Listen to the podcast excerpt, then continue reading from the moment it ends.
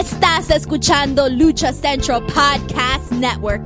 Y ahora, luchacentral.com presenta Lucha Central Weekly en español. Amigos de luchacentral.com, sean bienvenidos a una nueva emisión de Lucha Central Weekly en español. Yo soy su anfitrión Pep Carrera y desde Ciudad de México tengo el gusto de presentarles a nuestro invitado muy, muy recurrente en este, en este podcast, Joaquín Valencia de Contacto Informativo. Joaquín, bienvenido. Hola, ¿qué tal, Pep? Un gusto saludarte una vez más en una nueva emisión de Lucha Central Weekly en español. Gracias a toda la gente que nos eh, sigue apoyando y pues de nueva cuenta con mucho gusto aquí eh, presentes para poder hablar de lucha libre. Hay temas bastante interesantes los que tenemos preparados para esta emisión. Así es, Joaquín. Y como ya es recurrente en este programa, tenemos invitados especiales y en esta ocasión tenemos a Apolo Valdés, eh, reconocido periodista de esta gran fuente que es la Lucha Libre México, con más de 14 años, Apolo, si no me equivoco, de experiencia en este, esta fuente. Así es, 14 años en 2006 comencé en medio tiempo y casi casi a la par empecé a cubrir lucha libre. Pues Apolo, bienvenido a Lucha Central, bienvenido a los dominios de Masked Republic. Ah, pues muchas gracias por la invitación y pues aquí estamos para platicar de todo lo que este, ha acontecido en la lucha libre con ustedes. Amigos, como ustedes sabrán, eh, Lucha Central Weekly en español es parte de la, de la, de la red o este network de Lucha Central Podcast, eh, donde pues tenemos muchos, muchos programas. Pero, ¿qué les parece si antes de iniciar escuchamos el mensaje que tiene nuestra compañera Denise Salcedo desde San Diego, California, para que nos diga todo lo que tenemos esta semana en esta network? Vamos a escuchar. Hola a todos, soy Denise Salcedo aquí en Lucha Central Central, aquí informándoles de la nueva programación disponible esta semana por el Lucha Central Podcast Network, donde siempre puedes encontrar cada programa individual o suscribirte al canal de podcast de Lucha Central para recibir todos los podcasts semanales. Lunes, Lucha Libre Figures and Facts regresa mientras el equipo habla sobre la historia de una de las personalidades más influyentes de la lucha libre, Conan. Incluye un análisis total de su figura de Toy Biz, WCW Slam and Crunch.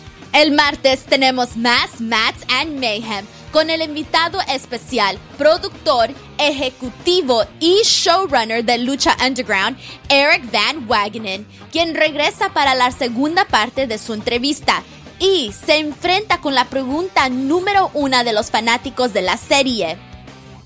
¿Regresará Lucha Underground? No se pierdan más Mats and Mayhem este martes para la esperada respuesta y mucho más. El jueves en Straight Out of the Bodega, Papo Esco y Gabriel Ramirez hablan con Tom Caster, arbitrio de WWE NXT. Tom nos habla de su entrenamiento y participación en promociones en el norte de California. Experiencias que lo ayudó a cumplir ese paso para llegar al escenario internacional. El trío habla en detalle de su camino a la prueba con WWE, firmando con esa dicha empresa y sobre lesiones sufridas durante luchas donde tuvo que continuar hasta con una pierna lesionada. También el jueves, el podcast de lucha libre en español número uno en Estados Unidos, La Mesa de los Márgaros, regresa de nuevo con un invitado de lujo, el exótico y estrella de AAA, Mamba, se sienta en la mesa. El viernes, tenemos uno de los mejores podcasts de lucha libre de acuerdo a las listas de iTunes de Estados Unidos, Lucha Central Weekly. Y el podcast de lucha y wrestling número uno en México, Lucha Central Weekly en español. Obtén las más recientes noticias sobre el regreso de eventos de lucha libre en México y noticias sobre luchadores haciendo presencia al nivel internacional incluyendo con empresas como WWE y AEW. Asegúrate de suscribirte y seguir todas tus series favoritas de Lucha Central Network en tus plataformas de podcast favoritas. No te olvides comentar y compartir para poder ayudar a más fanáticos a encontrar toda la programación de Lucha Central.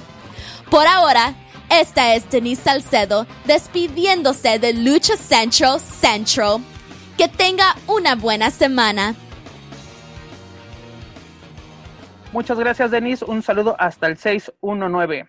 Amigos, ¿qué les parece si comenzamos con la información, con nuestra sección informativa? Tenemos mucho, mucho de qué hablar en este programa, dado que este fin de semana hubo actividad en los Estados Unidos, sobre todo en WWE. Tuvimos un pay-per-view y, pues, además sus shows semanales. Eh, empezamos con NXT Live, eh, donde el hijo del fantasma se proclamó campeón de peso crucero de NXT al derrotar a Drake Maverick. ¿Qué les pareció esta victoria del hijo del fantasma? Bien, bueno, este, sí, adelante, Polo. dale. Nos hacemos bolas. Este, pues bueno, la verdad que es este es una buena sorpresa después de que se tardó mucho, ¿no? Lo que fue el debut de del fantasma, primero como Jorge Boli, lo vimos en unos live event, de pronto pues ya reaparece con su personaje que, es, que lo hizo famoso aquí en México, y pues con la grata sorpresa, ¿no? Que, que se queda con el campeonato, y pues puede ser el inicio de algo bueno para él, pero pues tampoco quiero ilusionarme de más, porque pues sabemos que muchos luchadores terminan eh, consiguiendo campeonato pronto y después empiezan a quedar en el olvido, pero esperemos que no sea el caso, que sea el inicio de algo muy bueno. Eh, tiene todo, ¿no? Tiene personalidad, tiene personaje, eh, sabe bastante inglés y pues yo creo que sí puede ser el inicio de una buena carrera dentro de WWE. Así es. además, algo que mencionas, Apolo, y es, importante recalcarlo, que pues consiguió un, campeonato rápidamente, algo que le pasó también a Garza Jr., si no me equivoco, a este Ángel Garza en WWE, y, al, y menos de un mes lo, lo, perdió, esperemos que este no sea, sea el caso, que tenga un, un, un reinado más longevo, pero aparte lo más interesante es de que la WWE desde la semana pasada ya mencionaba esto como el torneo por el campeonato de peso crucero, ya no por el campeonato interino. O sea, ¿qué, qué va a pasar con este Jordan Devlin que se encuentra en Irlanda, impedido trabajar con WWE por, por estas cuestiones de, de los viajes de la pandemia del COVID? Pero es interesante, en la página de www.com puedes ver que aparecen los dos como campeones. O sea, no ponen a uno como interino, los dos son como campeones. Y, sería interesante de ver cómo se va a retomar o cómo va a determinar WWE quién será su campeón de peso crucero. Sí, ahí todo lo que apunta es desde luego que va a haber una contienda entre estos dos, entre Jordan y entre Fantasma, cuando ya se pueda, eh, se puedan ya normalizar esta cuestión de los viajes, ¿no? Yo estimo eh, que tal vez podría darse en un SummerSlam, quizás, eh, donde se pueda dar esta contienda, o bueno, no son Slam, sino en los eventos de NXT, que son los takeovers que son previos a los eventos grandes de, de, las marcas estelares. Eh, sí es muy bueno lo del Hijo del Fantasma, creo que aquí se le está dando ya, hay un buen ojo por parte de la producción de NXT, que son Triple H, Shawn Michaels, eh, The Root Dog y William Regal, tienen buen ojo, y al darle la oportunidad o, o pedirle, no recuerdo bien cómo estuvo la situación, pero que volviera a enmascararse el Hijo del Fantasma, es, como ya lo hemos dicho en, emisiones anteriores, para buscar al próximo ídolo latino enmascarado. Y entonces creo que sí están poco a poco atinándole a esta situación y dándole buena, una buena oportunidad. Para muchos quizás sea muy pronto, para otros no, para otros más que merecido. Pues el talento, desde luego, ya se ha dicho, lo tiene. Y sí es, yo le, yo le veo un muy buen futuro y ojalá que se quede en la marca amarilla porque es ahí donde considero que puede explotar más su potencial. Sí, además tiene que afoguearse en el estilo de, de WWE.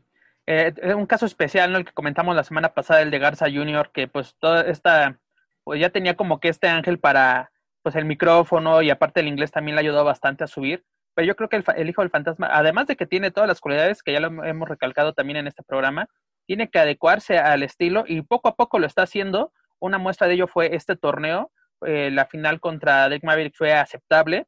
Fue una lucha, pues nada espectacular, pero para los estándares de, un show semanal creo que fueron buenos. Y también ayudó mucho de que eh, WWE ya pusiera, entre comillas, público eh, alrededor del ring, porque esto ayuda a que sea más amena un, un, encuentro de lucha libre. Porque yo creo que este encuentro sin gente, como se había manejado anteriormente, hubiera sido pues algo, pues en lugar de regular, hubiera sido bastante X y hubiera pasado sin, sin pena ni gloria.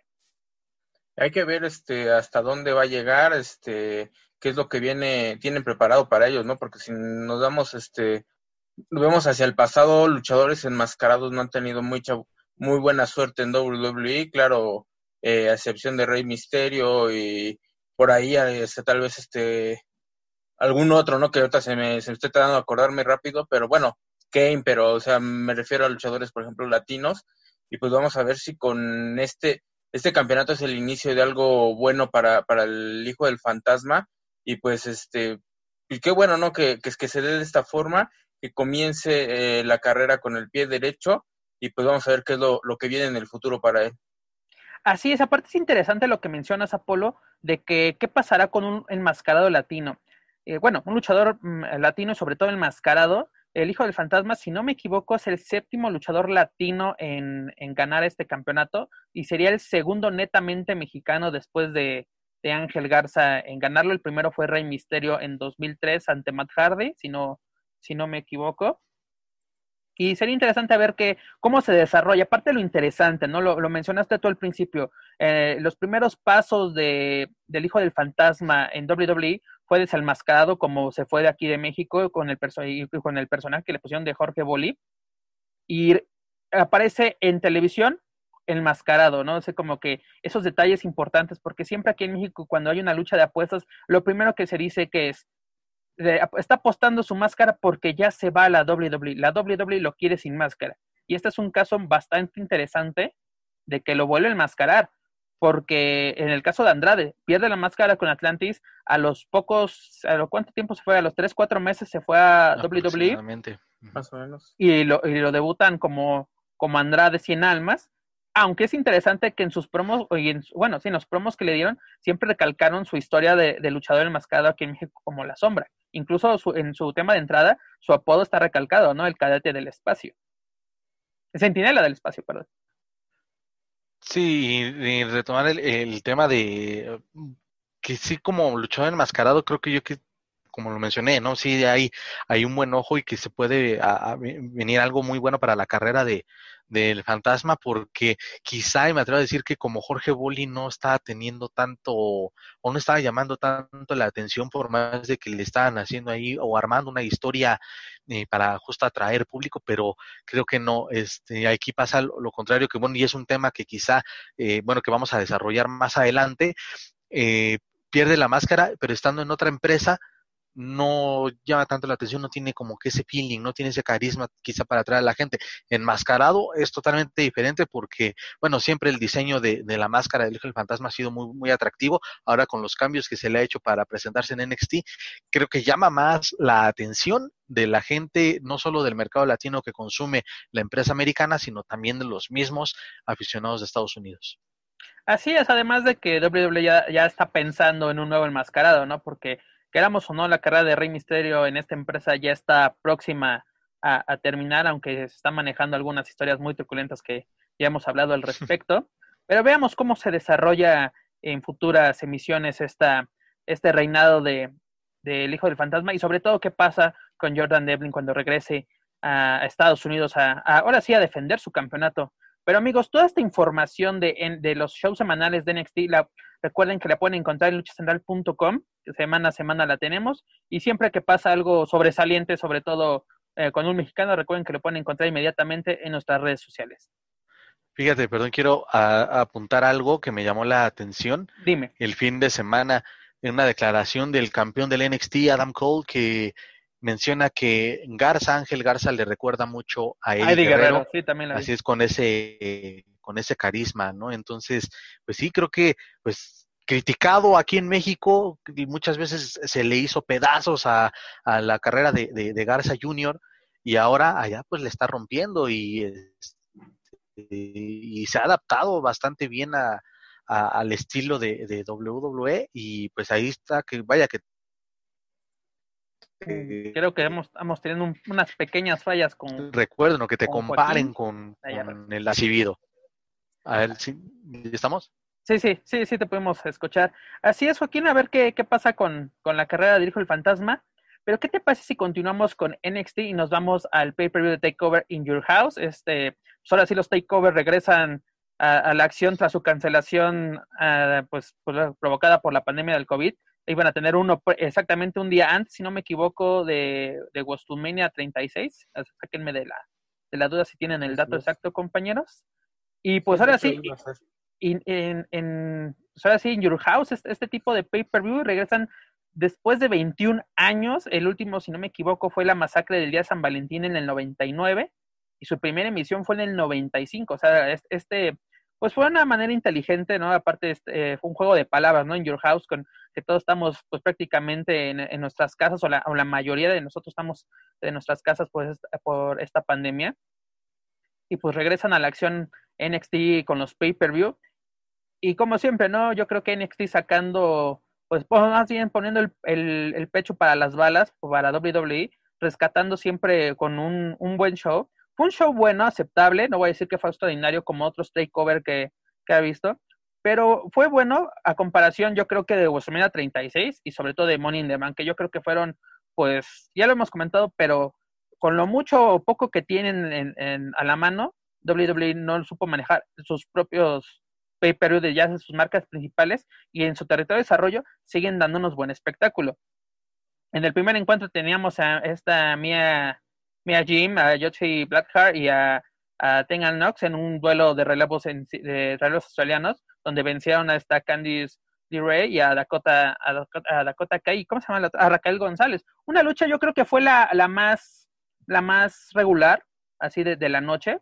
Una lucha que sí tenía su, su storyline uh, de fondo, pero la verdad no fue nada, nada extraordinario. Aún lo único que a mí me, me recalcaría de este, de este encuentro sería esta esta Joxy Blackheart, que ha mejorado bastante. Y aparte es interesante de que pues en, lucha central desde bastante tiempo se le dio, se le dio apoyo, incluso fue parte de la Expo Lucha el año pasado en, en San Diego, California, y ver una persona que fue parte del alumnado de esta expo llegar a WWE es bastante interesante y además de que siempre me ha encantado cómo entra al ring con su, su mini tanque, siempre ha sido un placer ver a esta, a esta joven luchadora. Otro encuentro que fue bastante bueno fue el de Finn Balor contra Damian Priest, donde eh, este el Rey Demonio se lleva la, la, victoria, una lucha bastante buena, no sé qué, qué opiniones tengan al respecto de este, de este encuentro.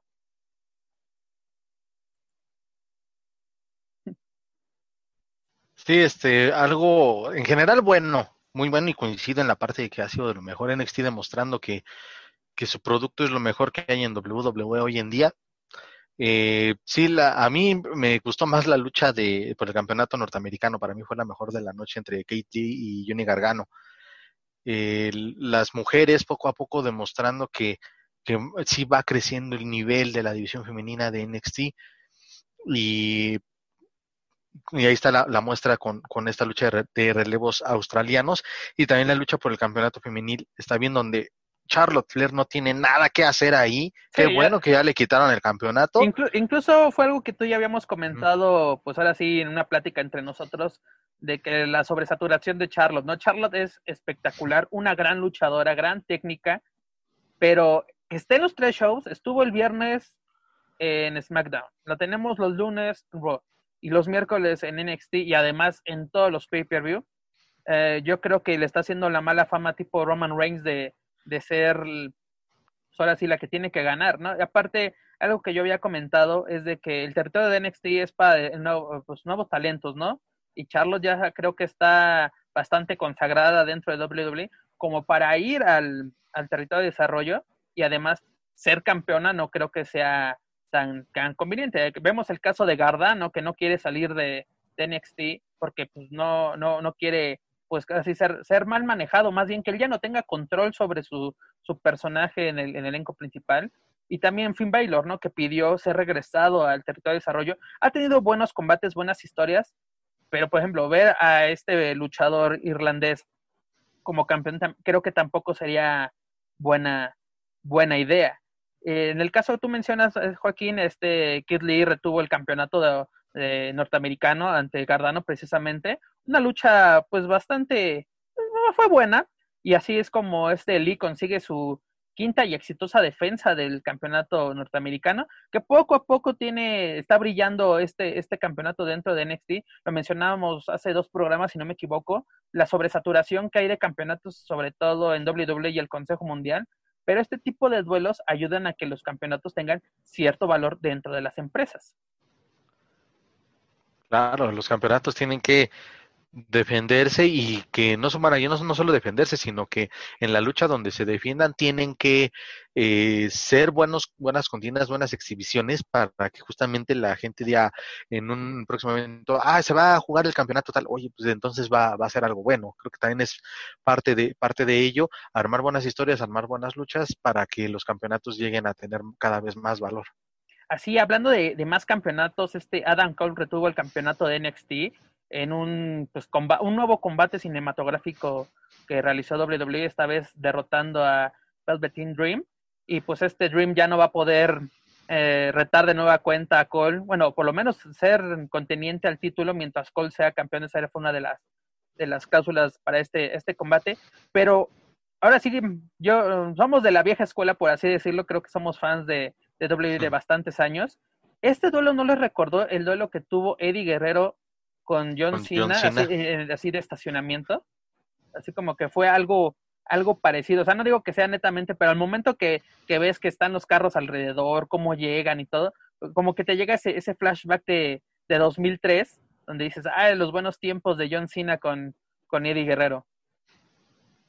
Pues WWE está aprovechando bastante bien ahorita. En ese sentido, tal vez han quedado de ver en algunas cosas en los pay-per-views, pero en estos duelos cinematográficos sí están buscando darle este, algo diferente a la gente, ¿no? Pues sí, es cuando lo pueden hacer, ¿no? Porque finalmente cuando las cosas vuelvan a la normalidad, este, nadie va a querer ver una lucha de este estilo eh, si paga un boleto para ir a un evento, ¿no? Ya sea WrestleMania, sea un takeover, sea un Morning the Bank. Totalmente eh, de sin Duda, sin duda todo ese tipo de, de, de luchas este, dan un plus, además, pues pueden hacer y pueden este experimentar cosas que no, que normalmente no vemos. Y pues la verdad, son, son muy agradables. A mí me han gustado todos, o sea, desde el de Morning the Bank, el de Undertaker, a mí todos se me han hecho entretenidos por eso, ¿no? Tal vez no tienen las mejores técnicas, no tienen las mejores cosas, pero todo este tipo de, de, de luchas a mí, a mí me han agradado porque me entretienen de una forma diferente.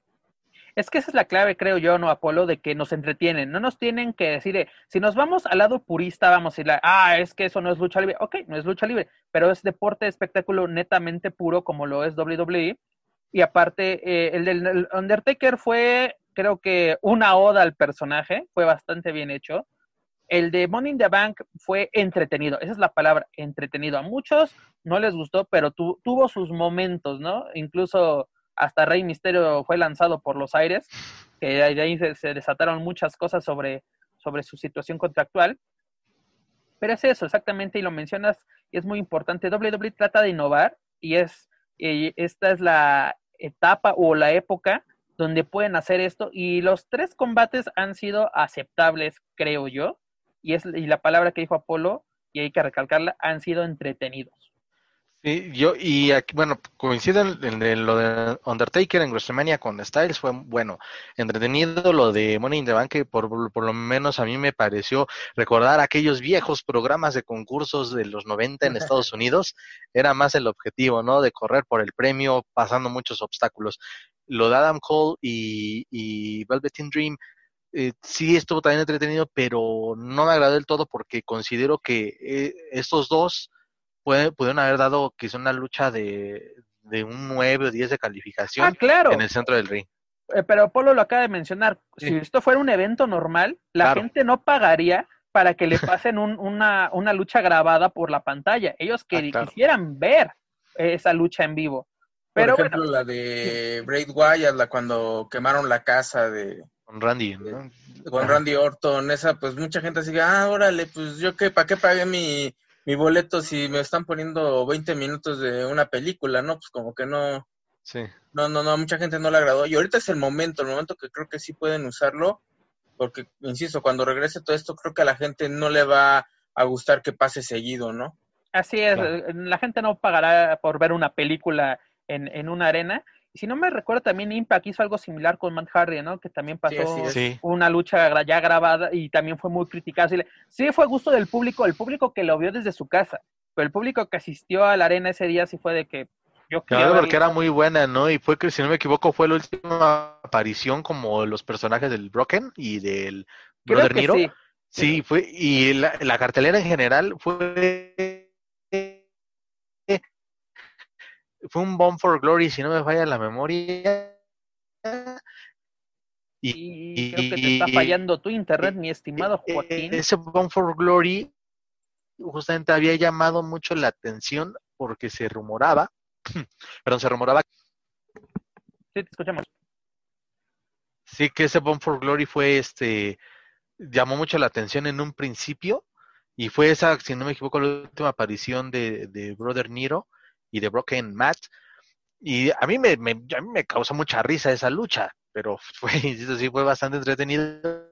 Quizá no lo que se esperaba porque la, los otros rivales este, fueron, eran muy buenos. Entonces, este, sí, eso de, e, esto ya se está convirtiendo quizá en un sello que coincido con Apolo, ojalá no, no se hagan o no se les haga costumbre, que lo saquen una vez cada seis meses y eso dependiendo de la circunstancia, ¿no?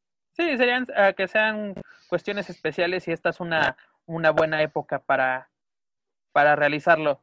Y continuando con, con, los combates de este pay-per-view, tuvimos el debut dentro de un pay-per-view de WWE de este Karen Cross, conjunto Scarlett, a quienes conocimos como eh, Killer Cross en AAA, donde venció fácilmente a Tomaso Ciampa. Yo pensé que iba a ser un combate más, más duro, pero tuvimos un combate, eh, bueno, por parte de, de fue bastante bueno, fueron, pues así, dominó desde principio a fin, e hizo ver bastante débil a, a Chiampa. Hablábamos la semana pasada de que, pues, eh, esta podía ser la lucha de la, pues ahora sí que nos llame la atención, pero no, eh, este Carrion acabó sin problema con, con Chiampa, y pues hay, hay que ver, ¿no? Porque están poniendo como que el rudo dominante a, a, a este a este Carrion Cross.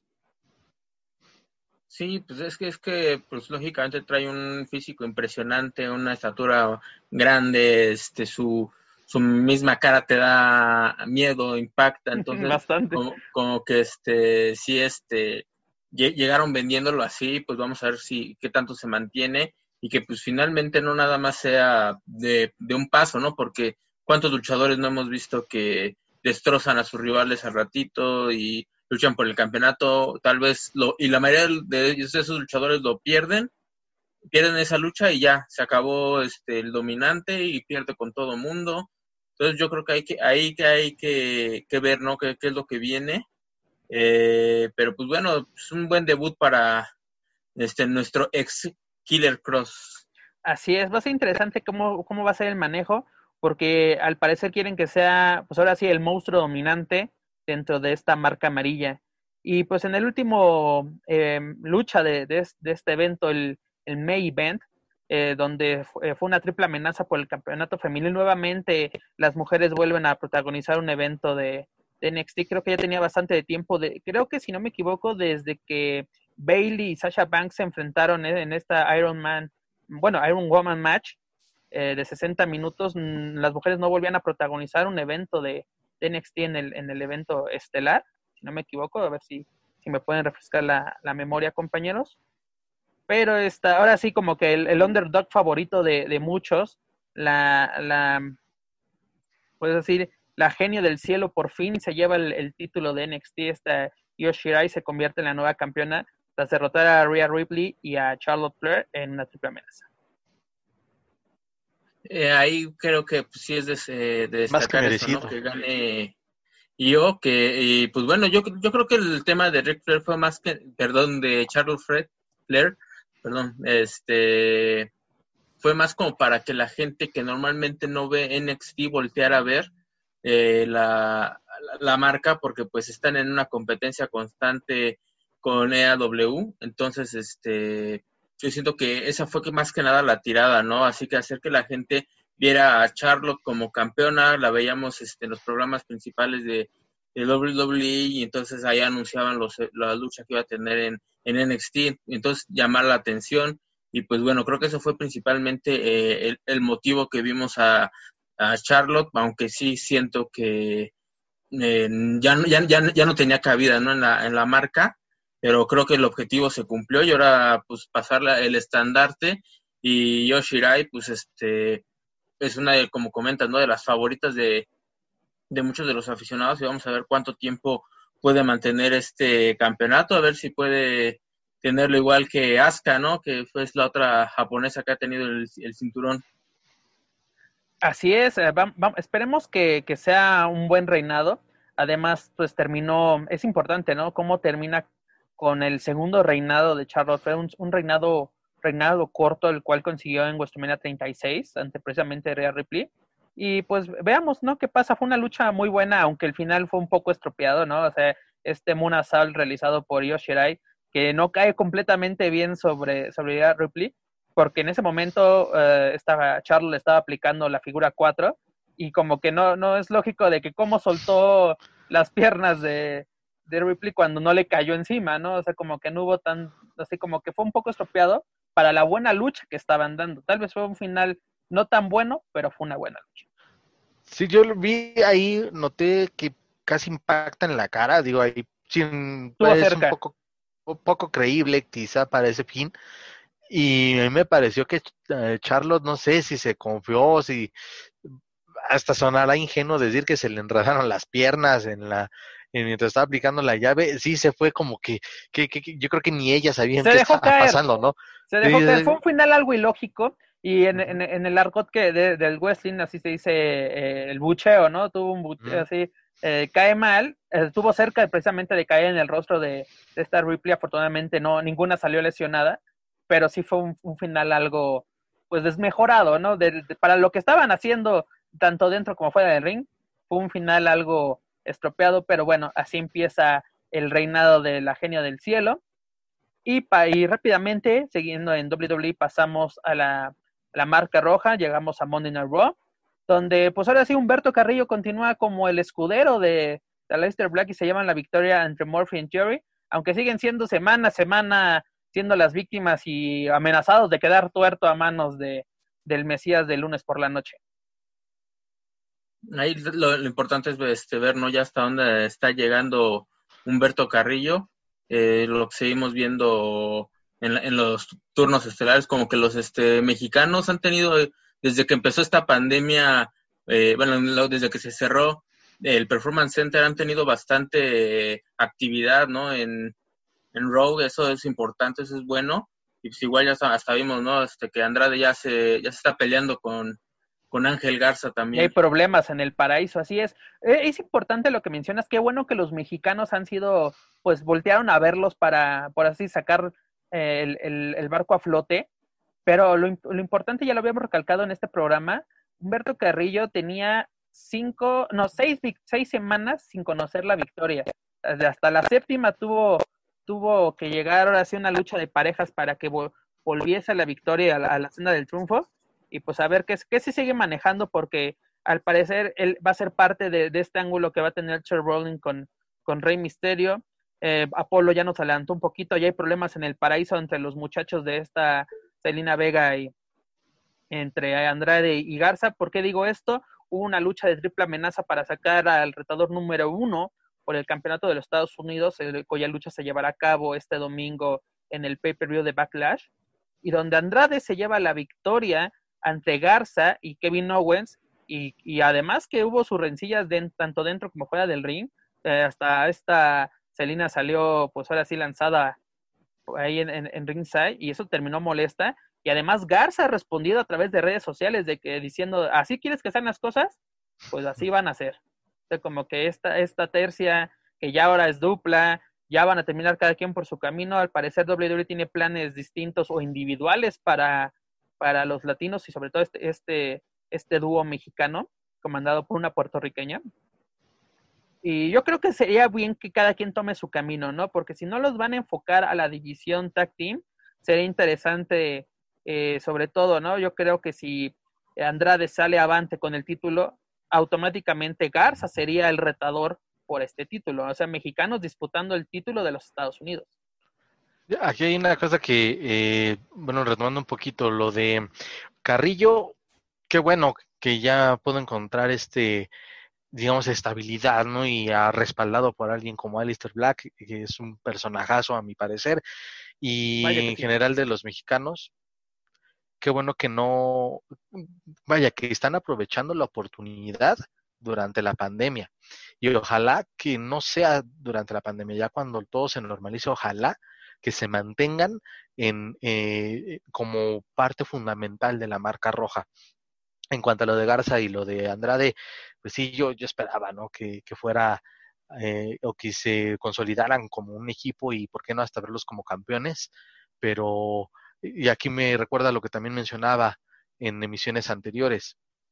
Parece que Andrade va bajando y Garza va subiendo. Y parece que sí, como ya ha habido comentarios bastante positivos al trabajo de Garza, parece que esa es la, la ruta que es inevitable y es una lástima por Andrade, aunque tiene la, ya de nueva cuenta otra oportunidad titular, pero ah, es la, la, perspectiva que me deja, que poco a poco como que lo están haciendo un lado y a, y a Garza de una u otra forma está como que ya atrayendo más las, los reflectores. Así es. Pues, y aparte hay que ver qué pasa este domingo en el pay-per-view de Backlash, en, este encuentro titular, porque podría haber una intervención pues de mala manera de Garza sobre, sobre Andrade. O sea, vamos a ver si había un rompimiento total este domingo o continúan o se puede haber una, una especie de reconciliación que yo no creo. Yo me puedo apostar que puede haber un, tipo de traición o incluso si, si Andrade gana el campeonato, como les digo, al, el lunes en Raw puede haber el rompimiento total. Y yo creo que puede ser una, una buena rivalidad entre, entre mexicanos, porque calidad ahí está garantizada en, si hay un duelo directo entre, entre, entre estos dos, perdón. Luego por fin Rey Misterio ya contesta directamente a, Seth Rollins y el mejor mensaje que le pudo mandar, ¿no? Te haré, la vida un, te, la vida un infierno, cabrón. Aparte con su, con su, pues ahora sí, acento, acento chicano, pues le da, le da bastante plus, ¿no? A este, a este, a este mensaje contundente a, a Seth Rollins quien invitó precisamente a Rey Misterio y a Dominic a asistir al Performance Center el próximo lunes para que se vean cara a cara. Ya podemos ver como que el inicio de esta, de esta rivalidad, rivalidad, perdón, que pues mucha gente, pues que ahora sí estamos acostumbrados a este medio, pues ya la veníamos venir, sobre todo la, demás gente, ¿no? Ya lo comentamos la semana pasada, cómo lo manejó muchos, muchos medios aquí en México de el Universal, ¿no? Fue, Joaquín, yo creo que tú me lo comentaste, el de el circo de WWE para debutar a, a, Dominic. O sea, señores, si no conocen el KFEB y, y los storylines, yo creo que se han equivocado de, de, fuente, o por lo menos de cómo se, se debe cubrir esta fuente, porque también aquí en México se lleva a cabo, tal vez de distinta manera, pero las historias siempre han estado presentes en la historia de la lucha libre. Sí, de hecho yo también lo, comenté en, en mi Facebook, que pues era, se, estaba, estaba muy mal, ¿no? ¿Cómo, ¿Cómo se estaba manejando ese tipo de cosas? Porque no era tanto que decían es que se la creen, digo, el problema no es que se la crean, sino que cuando este, no son las cosas como ellos estaban, lo estaban manejando, ya le empiezan a tirar, ¿no? De el circo de WWE, pues bueno, es que no sabes cómo funcionan las cosas, ¿no? Eh, incluso Fox Sports sí lo manejó pues bien, ¿no? Así de, aún no se retira Rey Misterio, todavía quiere vengarse de Seth Rollins, ah, pues ya eso ya es diferente, ¿no? Pero sí, varios medios lo, sí lo manejaron como que, ay, nos mintieron, o sea, pues bueno, pues es que es así como que también es desconocer, ¿no? La fuente y, y eso es algo que, que, ha pasado durante mucho tiempo eh, eh, en medios que no cubren completamente lucha, que no tienen a alguien especializado o que este, simplemente se suben al tren porque es el momento, ¿no? Y pues este, actualmente no hay mucho eh, mucho que informar en deportes eh, y algunos suben eh, a WWE pues porque es lo que hay, ¿no? Y pues lógicamente iba a llamar la atención lo de Rey Misterio, pero pues ya así como que tirarle de, de que son es un circo y que no sé qué es, a mí sí se me hizo como que de muy mal gusto de parte de, de este periódico.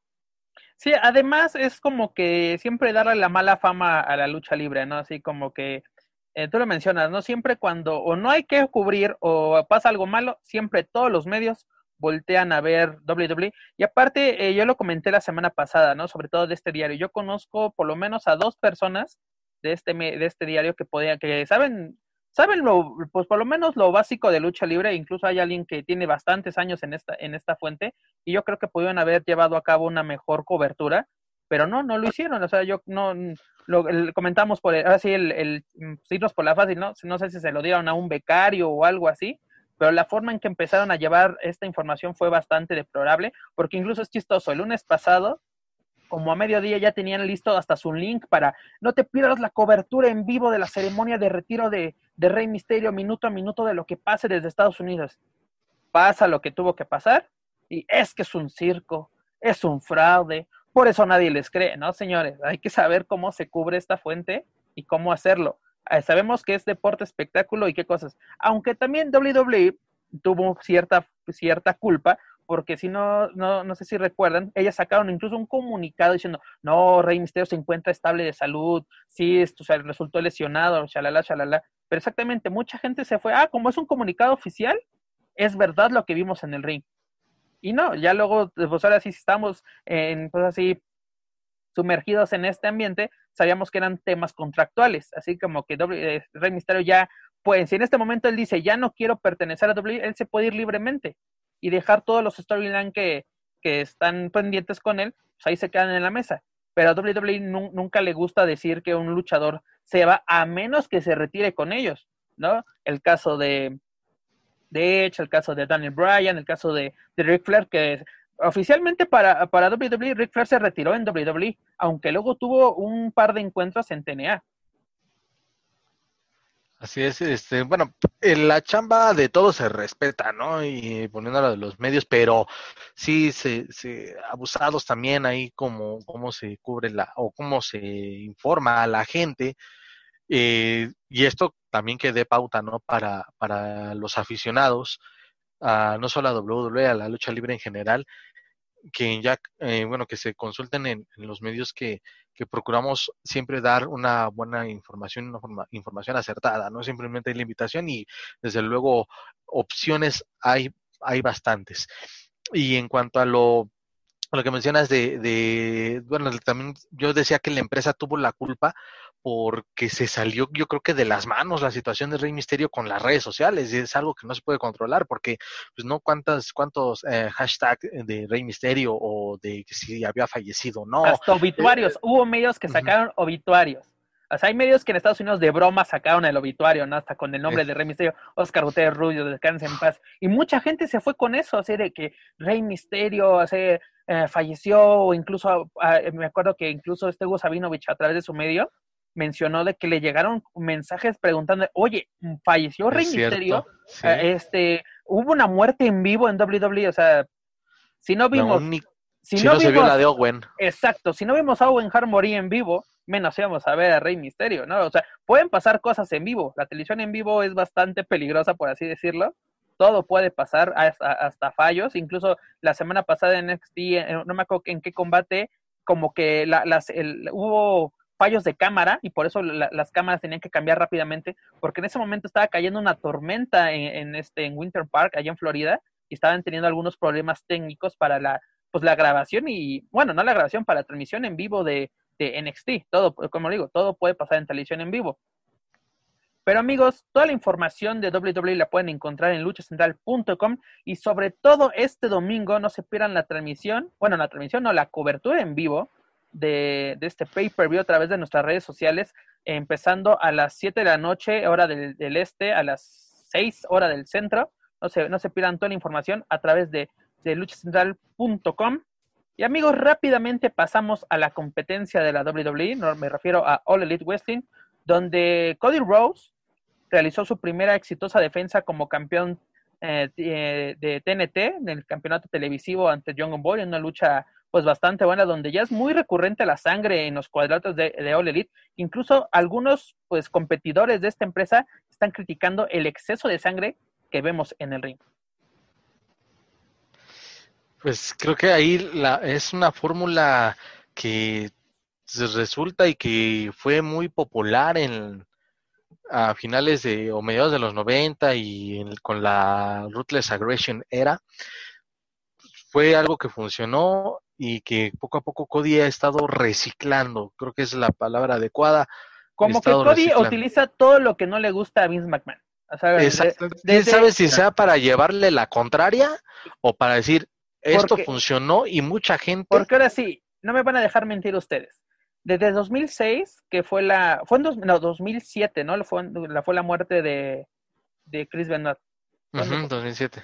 2007. Desde ahí, WWE tomó muchas medidas así, pues, pues se puede decir payasas para ciertos aficionados, porque hay aficionados, sobre todo los amantes del toreo de cuatro caminos, es, de, es que ahí veíamos sangre, ahí sí veíamos lucha libre. y hoy en día dice, es que ya no se pegan ni con la silla. Es que exactamente, WWE tomó precauciones para que exactamente no se dé un caso similar a, a, Chris Benoit en un futuro, ¿no? Evitar sillazos. Hemos visto sillazos, pero ya no son en la cabeza, ya son en la espalda, ya son en, las rodillas, ya son pues, algo, algo pues menos peligroso para, para el luchador. Incluso cuando hay sangre, en, en cuando los, los pay-per-view salen en DVD, esas partes se vuelve, se van a blanco y negro o están ah. editadas. Incluso las fotografías ya salen en, en, blanco y negro cuando un luchador sangra, ¿no? La famosa foto de del Undertaker con sangre en la cara sosteniendo el título uh, de los pesos completos. O lo de Eddie Guerrero con JBL. Que o Eddie Guerrero JBL o incluso no me, no me acuerdo, una lucha precisamente de Rey Misterio contra, ah, en Dutchman Day 2016, eh, cuando Rey Misterio retiene el título de los completos ante JBL, sangra.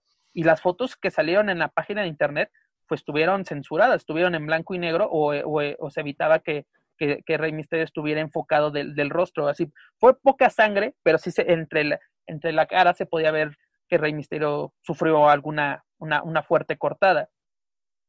Pero sí, Cody Rhodes le, lleva la, contraria, pero aparte, a Triple H, pero aparte es una buena iniciativa que creo que, que, Cody tiene de querer exponer semana a semana en televisión el campeonato televisivo de, de All Elite Wrestling, donde curiosamente el primer retador iba a ser eh, este Rey Fénix, pero pues al, sufrir una aparatosa caída hace dos semanas, precisamente en Dynamite, antes de, este pay-per-view de Double or Nothing, pues se, han cambiado ciertos ciertos planes que tenían con, con el miembro de los Lucha Brothers y estrella de Legends of Lucha Libre. Y, y cómo decirlo, ¿no? Eh, esta, semana, si no me equivoco, lo, defenderá este, este Cody contra uh, Kitty Marshall en un duelo mano a mano nuevamente en Dynamite.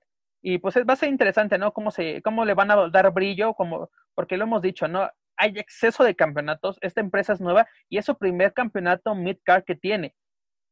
¿no? Y es decir, vamos a ver poco a poco cómo, cómo Cody, o por lo menos All Elite, le da brillo a este nuevo campeonato. Sí, ahorita este All Elite Wrestling está buscando este varios campeonatos, está buscando, ya tiene por lo menos cuatro, si no, si no me equivoco. El mundial de parejas, el femenino, sí, cuatro. Y pues bueno, a ver si al rato nos sacan otro más.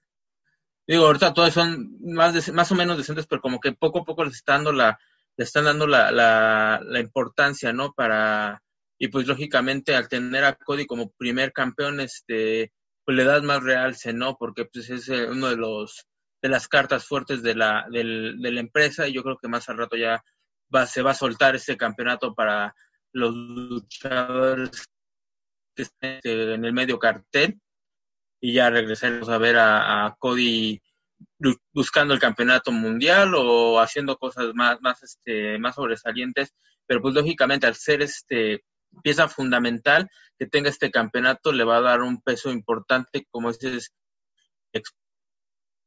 semana, cada, cada evento importante, pues este, le puede dar más, más importancia, más brillo, y pues vamos a ver qué, qué, qué es lo que viene para la, para la siguiente lucha por este, por este título. Algo que debemos recalcar y lo mencionamos, o lo, más bien lo mencionaron ustedes hace unos momentos cuando tocábamos el tema de NXT, precisamente, ¿no? El caso de Charlotte es para que la gente voltease a ver a la marca amarilla, ¿no? Sobre todo si, si la ven un poco débil, por así decirlo, a, comparación del producto que presenta WWE en sus demás marcas. Y en este caso, ¿no? Es, tenemos que poner una cara conocida para que la gente voltee a ver nuestros shows y, sobre todo nuestros pay-per-view. en, el caso de, de All Elite le ha funcionado, ¿no? Poner a, luchadores conocidos a nivel mundial, sobre todo, sobre todo tanto para los fans hardcore como los casuales, para que volteen a ver su producto. Y esto le ha funcionado. ¿Y por qué digo esto? Porque semana a semana en los ratings han vencido a NXT. Si no me equivoco, solo una vez en todo este tiempo que ha estado eh, Dynamite al aire compitiendo contra NXT, solo una vez ha perdido en ratings. Y esta semana los dos, los dos shows fueron, la semana pasada, los dos shows fueron bastante buenos. Pero ¿qué pasó? Dynamite empezó bastante fuerte con un duelo titular por el Campeonato Mundial de, Parejas, donde Kenny, este, Omega y Adam Page retuvieron los duelos ante Jimmy Havoc y este Keep Seven, y ahora los van a, los van a defender ante Best Friends en, en, este, en este evento de Fighter Fest, que se los comunicamos de una vez. No va, creo que no va a ser pay-per-view, va a ser un show de dos, de, de dos días, el primero de, de julio y el 8 el 8 de julio se llevará a cabo, que día es miércoles, a través de, de TNT. Va a ser interesante cómo, cómo va a llevar a cabo este evento, este, este magno evento que tiene All Elite, sobre todo porque tiene el duelo entre John Moxley y Brian Cage por el título mundial de All Elite, precisamente. Ahí se están arriesgando, ¿eh? ¿Qué tan rentable podrá ser? Porque, bueno, no sé qué tan, no desconozco los números de, en cuanto a ventas de pay-per-view de sus eventos anteriores, pero para arriesgarse a hacerlo, o de, puede ser un arma de dos filos, puedes perder mucho, mucho dinero para la empresa, y pero a la vez es acercar más el producto y sobre todo bien entre semana. Es bastante arriesgado e interesante por qué no decirlo y pues a ver no cómo le va a, yo creo que quizá lo estarían haciendo una parte de una estrategia solo Tony Khan y Cody este saben su juego pero creo que le están apostando para dar un golpe de autoridad de que este la All Elite Wrestling es la marca de los miércoles. En 2005 y en 2006, o fue 2004, bueno, en los, a, principio de los 2000, o a mediados más bien de los 2000, cuando WWE realizó un pay-per-view a mitad de semana, el Tabo Tuesday, ¿se acuerdan de, este pay-per-view? Ah, donde los, donde los rivales, más bien donde los aficionados escogían los, los duelos, ¿no? O sea, ponían de, él va a luchar contra, y les ponías tres opciones y la gente en tiempo real a través de la página de WWE eh, este, escogían a los rivales y fue bastante bueno, o sea, exactamente, es muy arriesgado, pero WWE ya comprobó que un pay-per-view a mitad de semana puede ser rentable si lo sabes hacer bien. Porque Pero que ahí era la, innovación de la interacción con la, gente, por eso fue muy bueno. Es, pues, es como lo que pasó con, con AAA en este torneo de Lucha Fighter. El público, los primeros encuentros, eh, escogieron a los rivales de, de, los participantes y pudimos ver duelos inéditos como el, el de Mr. Iguana contra Dr. Wagner. O sea, es, esta parte de la innovación es cómo lo maneja la empresa. Lucha Libre AAA salió avante con estos torneos, WWE con este pay-per-view que menciona de Tabo Tuesday salió avante en su tiempo y veamos cómo lo hace este All Elite, porque los últimos pay-per-view, sobre todo el primer pay-per-view que realizó sobre eh, durante esta, esta pandemia del COVID, el de Double or fue bueno, no bastante bueno y espectacular como el primero que realizaron el año pasado en Las Vegas, donde ya lo mencionamos, el, duelo que se robó la noche fue el de, el de, los Lucha Brothers contra los Jump Box por el título de AAA en escaleras, pero ha sabido manejar sus, pues ahora sí, sus, sus cartas y se ve que el manejo que tiene Tony Khan, precisamente como lo mencionas con Cody Rhodes, ha sido el adecuado. Pero muchachos, dejando al lado ya el, tema informativo de All Elite, recuerden toda la información de All Elite Wrestling y sus programas, tanto Dark como Dynamite, la pueden encontrar en luchacentral.com. Pero muchachos, ¿qué les parece si llegamos al tiempo del debate? A la, ahora sí la discusión se pone buena y quiero conocer bien sus puntos de vista mi estimado Joaquín propuso un tema, el cual es luchadores que han perdido la máscara. ¿Fin de carrera o resurgimiento? ¿Qué nombres le vienen a la cabeza cuando le digo, perdió la máscara, pero ganó más de lo que perdió? Pues está el caso de eh, mismo Latin Lover, Cibernético. Sin cara. Este, ajá, yo creo que en general, ¿no? Los Dinamita creo que en general los de Neta creo que ganaron más. Bueno, ahí creo que se mantuvieron como enmascarados, pues eran también una. Creo yo que ya estaban consagrados, ¿no? Al momento de perder sus máscaras ya tenían un nombre eh, en, en, en, la lucha libre. Y pues yo me podría, yo pondría un, el, el primer nombre que yo daría sería el de Conan. Conan el Bárbaro en la Arena México. Una superestrella, eh, o sea, así que, pues, que salió de la nada, ¿no? Directamente de Tijuana a ser superestrella en el, en el, en la empresa mexicana de lucha libre y en el naciente Consejo Mundial, y pues pierde la, la, la máscara en el 91 ante la superestrella de Legends of Lucha Libre, el perro aguayo en, en, la Arena México. Y después de eso, ¿qué pasó con Conan? Pues arriba. El primer campeón de peso completo del Consejo Mundial, eh, AAA, uno de los estandartes desde su fundación. Y pues ahora sí fue el que, pues el pionero de, irse a Estados Unidos. Ya había estado en, con WWE en, los, a principios de los 90, luego pues el contacto en WCW, en TNA y hoy en día hasta con, con, o con All Elite. Eh, toda la carrera de Conan ha sido pues espectacular desde que perdió la máscara con el perro aguayo, ¿no? Uno podría pensar, ya se acabó su carrera, ¿no? Pero no, eh, cada, cada obstáculo que ha tenido en su carrera lo ha, lo ha superado y hoy en día seguimos hablando de Conan, creo que en cada programa de lucha libre que hay, siempre, o por lo menos es, es mencionado, ¿no? Este, este polémico luchador. Yo creo que es este sin duda uno de los más importantes, como comentas, porque además es un extranjero y pues normalmente los extranjeros siempre eh, muchas veces llegan, pierden la máscara y pues ya se van y ya no sabemos nada de ellos. Otro caso sería tal vez el Mesías, aunque fue muy poco tiempo lo que estuvo enmascarado, pero sin duda Conan, o sea, yo creo que aunque muchos recordamos su máscara, lo recuerdas más sin máscara, ¿no? Ya lo recuerdas más ya mostrando su cara, tanto arriba como abajo del ring, y ya nada más como que la máscara es como un símbolo, ¿no? Ya no lo recuerdas, eh, ya no se te hace tan importante eso.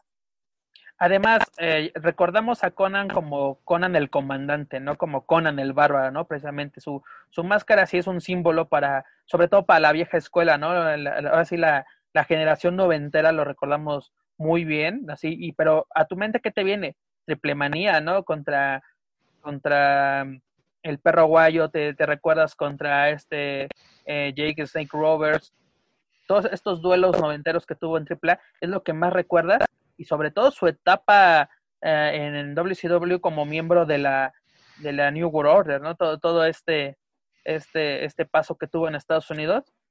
Pero también otro, otro personaje que me viene a la mente es el de, bueno, eh, un, sus personajes más bien, pero este, este Andrés Palomeque que conocimos como Winners, que, que tal vez mucha gente no lo recuerda, pero su personaje más exitoso fue el de Abismo Negro, ¿no? Pierde la máscara, la empresa le da otro personaje, el de, el de Abismo Negro, y Abismo Negro en los noventas fue un boom espectacular, lo teníamos hasta en la sopa. Teníamos en la familia Peluche con Eugenio Derbez, era, era el, el, juez de hierro en Vida TV, Así que, que mucha gente, y es curioso, ¿no? Los que no son fans de la lucha libre sabían quién era, quién era Abismo Negro precisamente por sus, participaciones en los, en los programas de, de, Televisa, ¿no? Es este personaje que pudo haber muerto, el, el, este, el personaje de Winners era bueno, pero al caer ante Supercaló podemos pensar que la carrera de, de este Andrés Palomeca había terminado y, y sorprendentemente, pues uno piensa, ¿no? De que se perdió, pero no, él siguió adelante con el personaje de Abismo Negro, que pues desgraciadamente tuvo un trágico final. Y ahí está la otra cara de la moneda que acabas de decir, Super Caló. También, bueno, en lo particular me gustaba mucho el diseño de su máscara, tal vez sencillo, pero al menos WCW era uno de mis favoritos, era uno de mis favoritos. Y él pierde la máscara y su carrera se vino abajo. Ya ahorita hoy en día, no sé si ustedes tengan información qué ha sido de Super Caló. Digo, entiendo que ya han pasado muchos años después de que perdió la máscara, pero todavía ahí tuvo un como un pequeño pero tienes razón pequeño ángulo con, con como Chris Stone si no me equivoco y ya de ahí pues ya no se ha sabido mucho de él. Ah sí aparte de la carrera de Supercalón no fue la misma después de perder la máscara. Uno podíamos pensar le fue mejor no él sí poco a poco se fue apagando de ser una superestrella en México y en Estados Unidos bueno ser uno de la parte de la, de la revolución de los cruceros en Estados Unidos al pues, como acabas de mencionarlo, ¿no? Es el claro ejemplo. Mm, creo que los tres en este momento no sabemos qué es de Supercaló. Sí, de hecho estaba intentando así como que hacer memoria, pues cuando estuvo en AAA, cuando pierde la máscara, está un rato ahí, después pues se desaparece. Eh, pero sí, como dices, también se fue apagando porque de ser una estrella en AAA, se fue a Estados Unidos, estuvo un tiempo allá y regresó acá, ya estaba medio apagado, este, vuelve a subir un poco cuando regresa a AAA y se acaba eh, el tema de la máscara y ahora pues, pues, la verdad sí no, no, no sé dónde ande.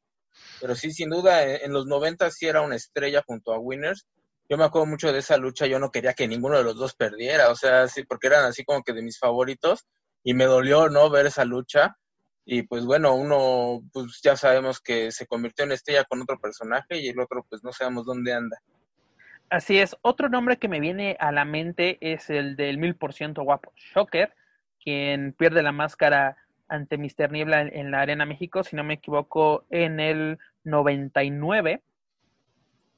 Y pues así, Shocker ya pues era uno de los favoritos de la afición, ¿no? Incluso también ahí aplica la que acabas de mencionar, Apolo, ¿no? No que ninguno de, no queríamos que pelearan ni Shocker ni Mr. Niebla en este, en este duelo, pero pues tenía que haber un, un perdedor, en este caso fue, fue Shocker, y al momento que pierde la máscara, nace el mil por ciento guapo, él lo dice, ¿no? Yo no necesito máscara, no necesito ocultar mi rostro, ¿no? Esto es un regalo para todos ustedes.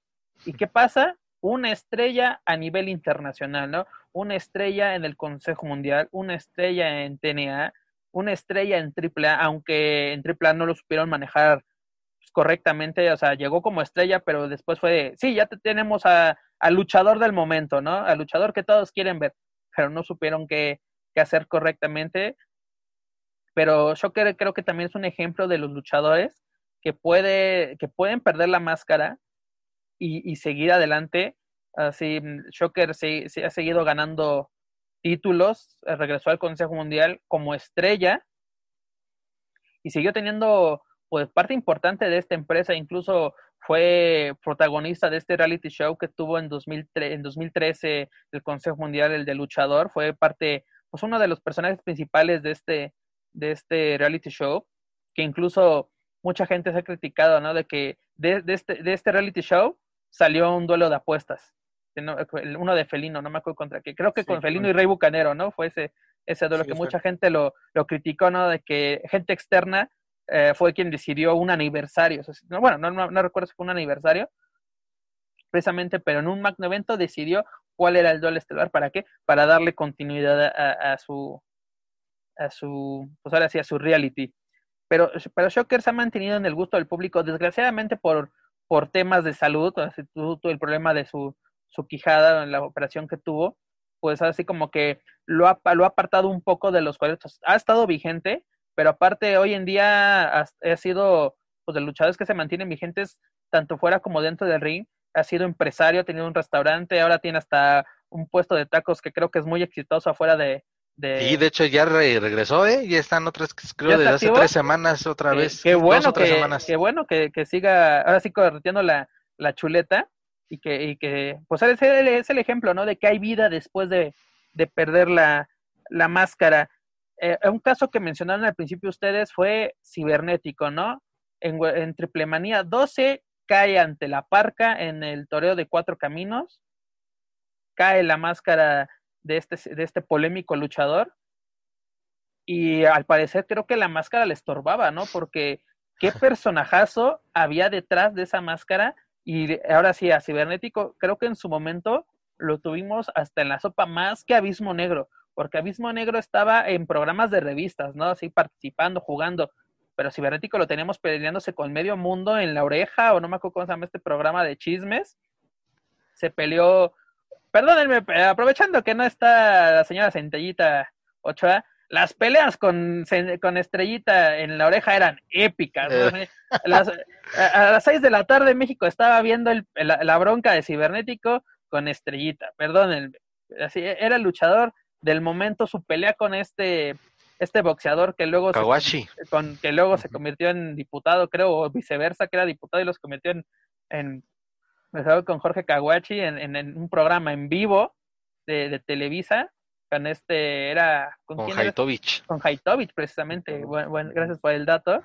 Eh, es, es, el ejemplo de que hay vida, ¿no? De que, de que una, una, persona puede renovarse o morir y, el, y en, el, en el caso de Cibernético, él se renovó totalmente. Incluso hubo un momento donde él, él controlaba prácticamente AAA, ¿no? Con, con esta agrupación de la, de la secta. Sí, con todo su eh, coincide en la parte de que quizá le estorbaba y sale ese, ese personaje que, que completa libertad creativa, eh, al menos así, así parecía, eh, da un nuevo auge con los Hell Brothers, la secta, los bizarros, este, el clan, este, en fin, todo lo ha sabido, ha sabido manejarlo muy bien. Se convirtió, y creo yo, con el debido respeto y con toda la responsabilidad de mis palabras, pasó de ser luchador a un showman. Como luchador enmascarado, sí, eh, tal vez para muchos igual no era tanto el agrado, pero sí como que siento yo que respetaba ese, esa esencia de lo que es un luchador. Pero ya cuando pierde la máscara, ya se convirtió más en un showman y sí mucha gente igual este no quizá no lo recuerda también representó a México en, en, en Estados Unidos con WWF así es cuando ahí, su, su, alianza con AAA Así es, y ahí sí recuerdo en ese Royal Rumble y en otros eventos del 97, donde sí se ve un cibernético, pues digamos un poco ecuánime, insisto, respetando como que la esencia de un luchador enmascarado, pero ya cuando pierde la máscara, pasó a ser el showman que hoy en día sigue vigente y que tiene todavía mucho, mucho que ofrecer. Es la verdad muy entretenido platicar con él del personaje y pues a veces no sabes si de verdad está enojado de tanto que se mete en su personaje y de repente te saca una puntada, pero es bueno, estás en el chacaleo, estás en la entrevista, pues hay que hay que seguirlo, ¿no? Y ya cuando se apagan las cámaras se vuelve Es algo curioso lo que mencionas, porque hasta en los chacaleos el personaje no se abandona, ¿no? O sea, el todo aquel que ha entrevistado a Cibernético en un chacaleo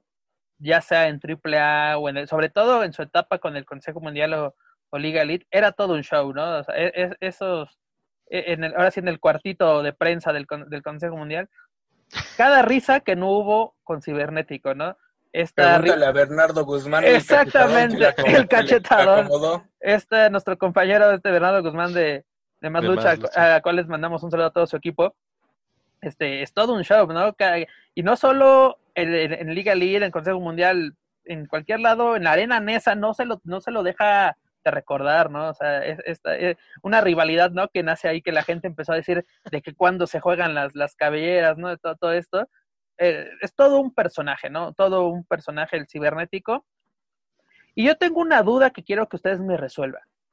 Rey Misterio y Juventud Guerrera podrían entrar en la lista de luchadores que resurgieron tras perder su máscara o son casos totalmente distintos? Yo creo, que... Juventud Guerrera sí, porque pues él ya no la usa nada más como un accesorio, pero Rey Misterio, pese a que todavía seguía siendo famoso, se tuvo que volver a enmascarar y creo que porque ya se había vuelto un símbolo la, la máscara, ¿no? Como que eh, pese a que ya, ya sabemos cómo es sin máscara, no, no te lo imaginas sin ella, ¿no? y Juventud Guerrera pues sí tuvo que volverse a, replantear todo y siguió luchando y, no se desapareció, ¿no? Como muchos hijos de luchadores que pierden la máscara y ya no sabemos nada de ellos. Yo creo que sí son casos diferentes y no sé si Rey Misterio hubiera podido seguir adelante sin la máscara, sin la máscara, sin volvérsela a poner, la verdad, y si no, no estoy seguro. Porque no, no creo que Rey haya sido, eh, bueno, su calidad como luchador es incuestionable, ¿no? Pero mm, tal vez si no se hubiese vuelto a enmascarar, tal vez no sería o no tendríamos este tema para hablar eh, en todo este espacio y en programas anteriores, ¿no? Porque quizás se hubiese pasado desapercibido o incluso ni hubiera regresado a Estados Unidos, se hubiera quedado quizá en la Arena México sin, sin la máscara y yo creo que no hubiera pasado nada con él, no hubiera tenido ese impacto cultural y de todo lo que representa el personaje, venta de máscaras, venta de muñecos, venta de playeras y todo lo que me quieras decir, no hubiese, no hubiese tenido ese impacto. Eh, ahí Rey, pues sí, vuelve y, y es un ícono como luchador, enmascar, como luchador enmascarado. En el caso de Juventud, pues ahí sí, Juventud pierde la máscara y creo que gana más. Eh, tiene, ha tenido más proyección no ha tenido quizá un, una consolidación o no ha sabido mantenerse de manera regular en una empresa. Eh, está, aparece un tiempo en un lado, luego en otro, y con la organización de su promotora, de la SuperX, pues también ha sido algo irregular, pero él, yo creo que Juventud Guerrera es más reconocido a nivel internacional sin su máscara. Eh, eh, menciono estos dos casos porque son, son muy peculiares, ¿no? Rey Misterio pierde la máscara ante Kevin Nash y Scott Hall en, en WCW. Y en, y en México, él siguió ¿no? en esta empresa antes de que fuera comprada por la WWE y él continuó, volvió a ser campeón crucero, campeón mundial de parejas con este, este, este Billy Kidman, perdón, con Billy Kidman. Eh, al final, cuando esta empresa cierra, cuando ya, la, ya es oficialmente comprada por la WWE en ese entonces WWF, este, terminó siendo campeón mm, de, peso crucero.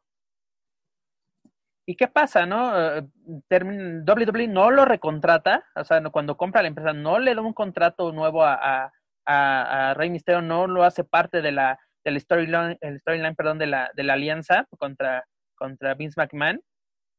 ¿Y qué pasa? Eh, fue de los, participó en los primeros shows de of Honor cuando eran netamente en gimnasios, cuando eran nada más canchas de básquetbol con, con 50 aficionados, mm, vino al, Consejo Mundial, donde creo yo pasó sin pena ni gloria. Eh, en el Consejo Mundial fue la primera vez que yo pude ver a Rey Mysterio en, en, en, vivo. Bueno, fue en AAA, pero ya, ya verlo más, más de cerca, por así decirlo, fue en el Consejo Mundial sin máscara y pasó sin, sin pena ni gloria, ¿no? en el caso contrario, ¿no? La familia de Tijuana brilló en la Arena México, pero Rey Misterio no.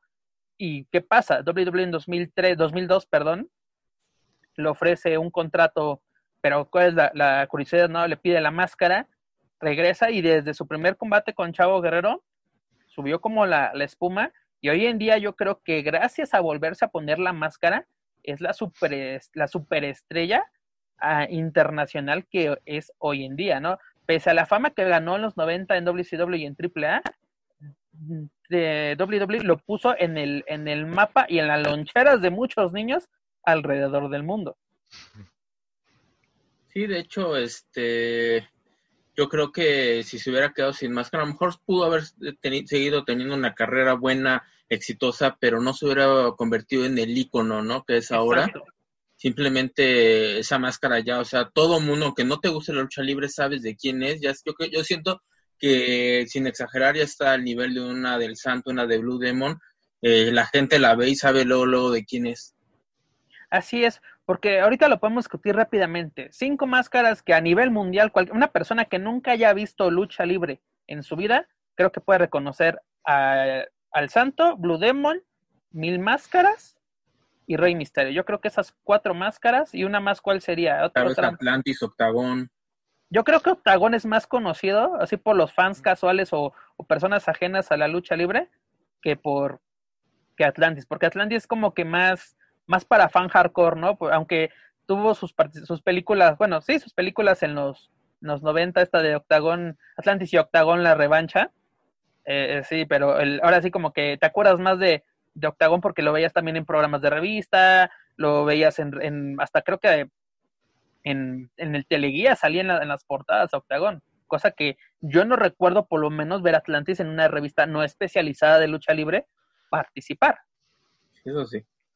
Y, mira, perdón, Pepe, si me porque aquí dentro de los de, la, de los personajes y antes de que se nos vaya está el de Lismark eh, Jr que también creo que si ha me sido das, un... Si me das unos segunditos, porque vamos a eso. Vamos hablando de los luchadores que, que, que, resurgieron, ¿no? Y Lismar es un caso contrario, es la otra cara de la moneda.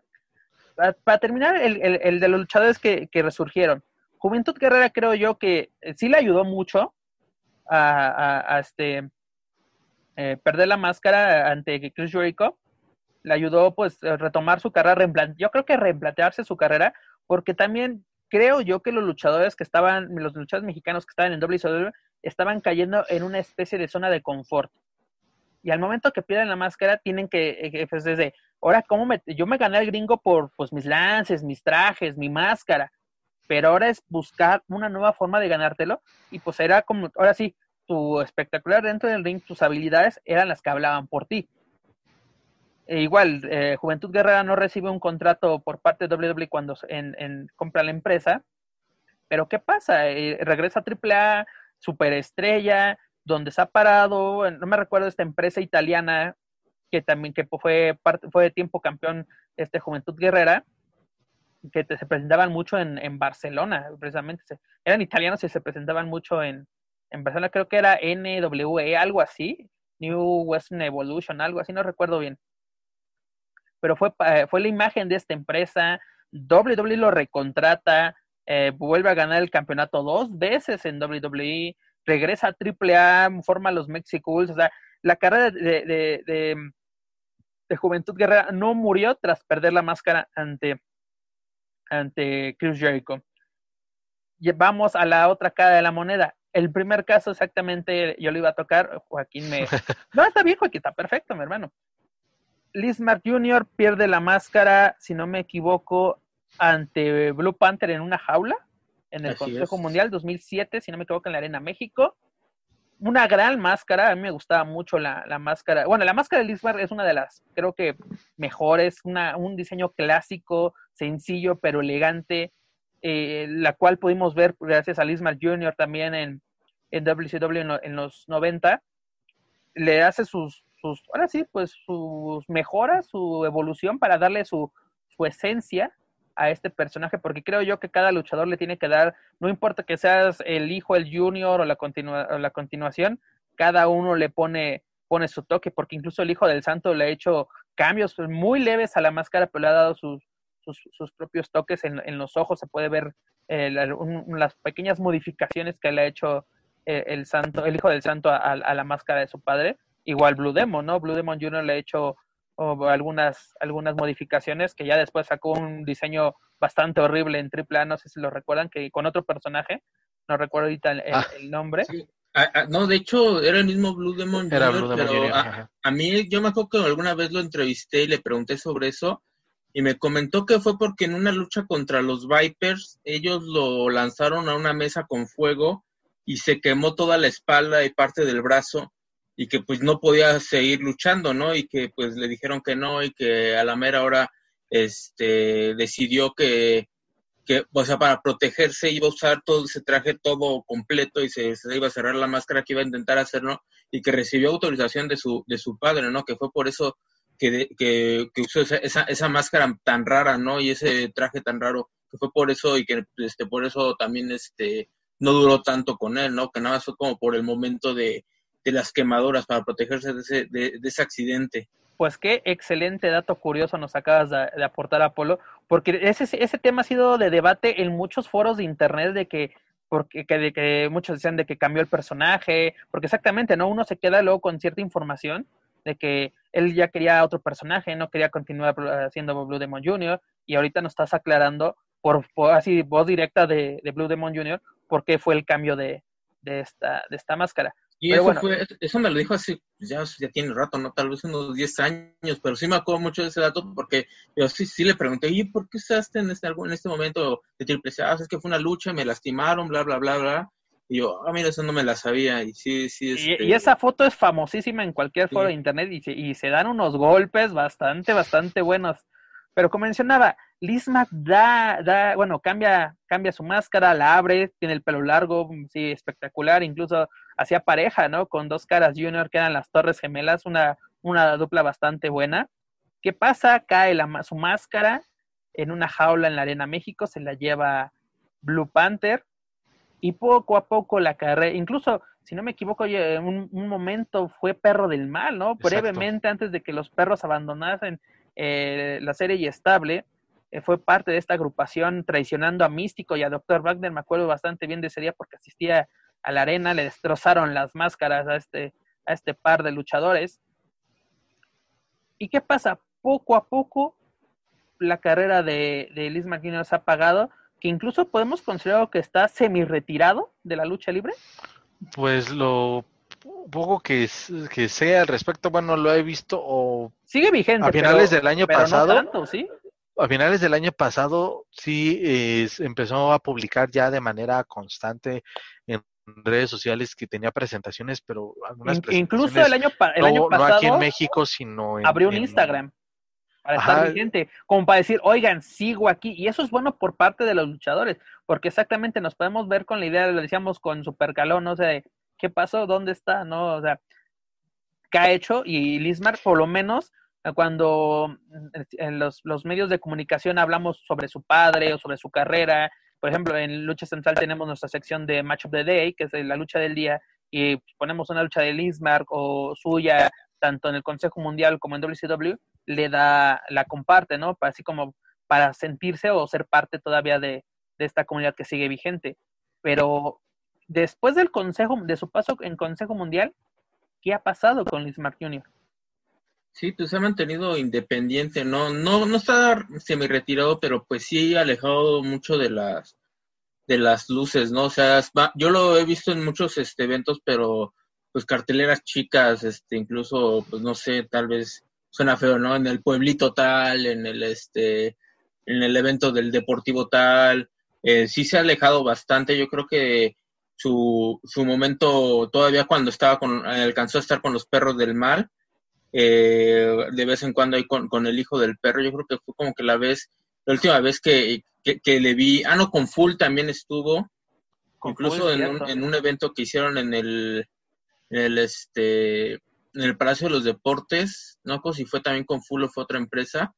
Eh, o sea, como que ha estado, no ha estado eh, no, intermitente, pero sí, lógicamente, la verdad sí perdió muchísima este, fuerza, no es, aunque no es como un doctor Wagner que aunque se salga de AAA sigue teniendo la, los reflectores y sí, este, Lismar sí perdió mucho la, eh, esos mismos reflectores, ¿no? Así es.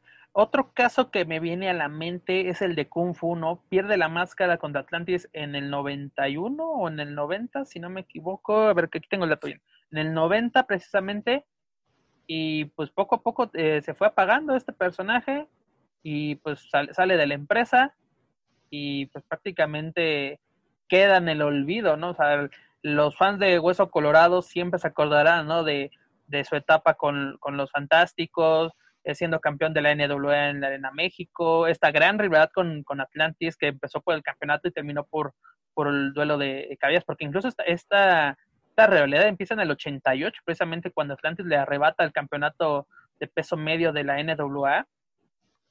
¿Y qué pasó? El, ídolo de los niños le gana la máscara en un duelo bastante famoso de este, del Consejo Mundial y poco a poco, pues, salió del, o sea, así de, la mira del, ojo público, ¿no? De, los aficionados de, de la lucha libre.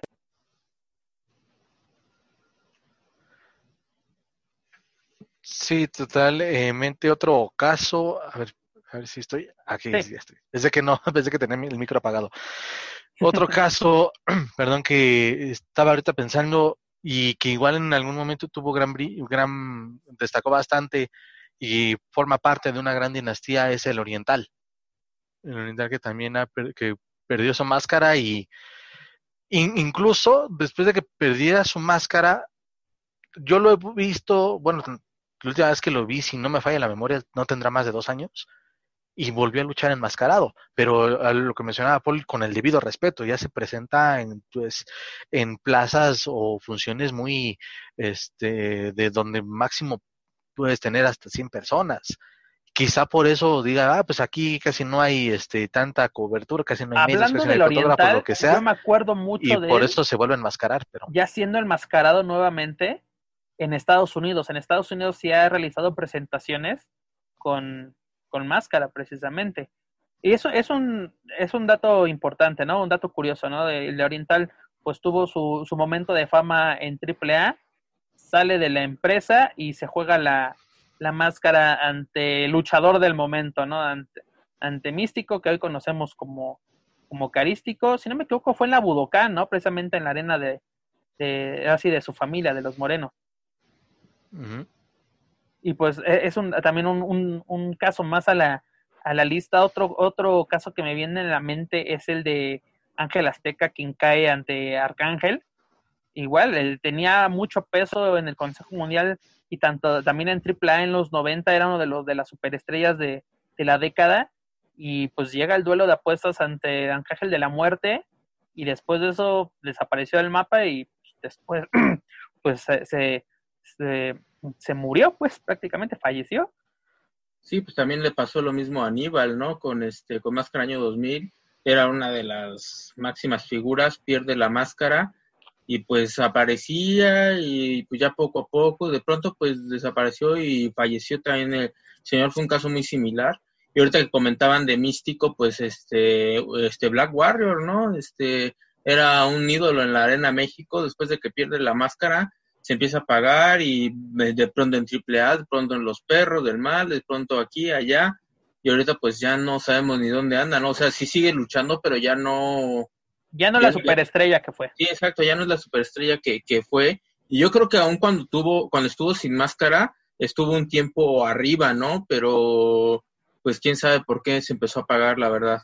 Creo que ahorita, si no me equivoco, este le está dando más empuje a su, al junior y eso porque me ha tocado verlo constantemente, bueno, me tocaba verlo constantemente en, Naucalpan, donde se presenta más eh, el junior y sí, por ahí anda, imagino que ya puede ser que nada más se, se pueda dedicar a, a, ser profesor de lucha libre, ¿no? Pero creo que sí, todavía tenía bastante que ofrecer, pero sí, la verdad es que ves ese tipo, de esos personajes que los ves y es de, híjole, eh, Black Warrior era con, sin máscara fue un rudazo. Fue, si ya con máscara era genial, sin, sin ella fue mucho mejor. Pero cuestiones, si esto fuera fútbol, pues cuestiones extra cancha lo afectaron, ¿no? Dejar plazas tiradas, la bebida, ciertas cosas bastante graves, pues evitaron que su ascenso, pues ahora sí, el, lo que había ganado lo perdía rápidamente. Lo menciona Polo, ¿no? Lo pudimos ver en AAA, lo pudimos ver en, en los perros mal, pero ahí se repitieron los mismos factores en, estas empresas y evitaron que Black Warrior se convirtiera en el gran rudo que, pues, todas las cualidades que tenía. Otro caso que me viene a la mente es el de Supercomando en 2016 o 2015, 2015, era, era diciembre de 2015, cae en una jaula ante Black Panther y automáticamente pierde la máscara, abandona el Consejo Mundial y él sí está en un estado pues semi retirado porque sí ha tenido presentaciones como lo mencionamos, ¿no?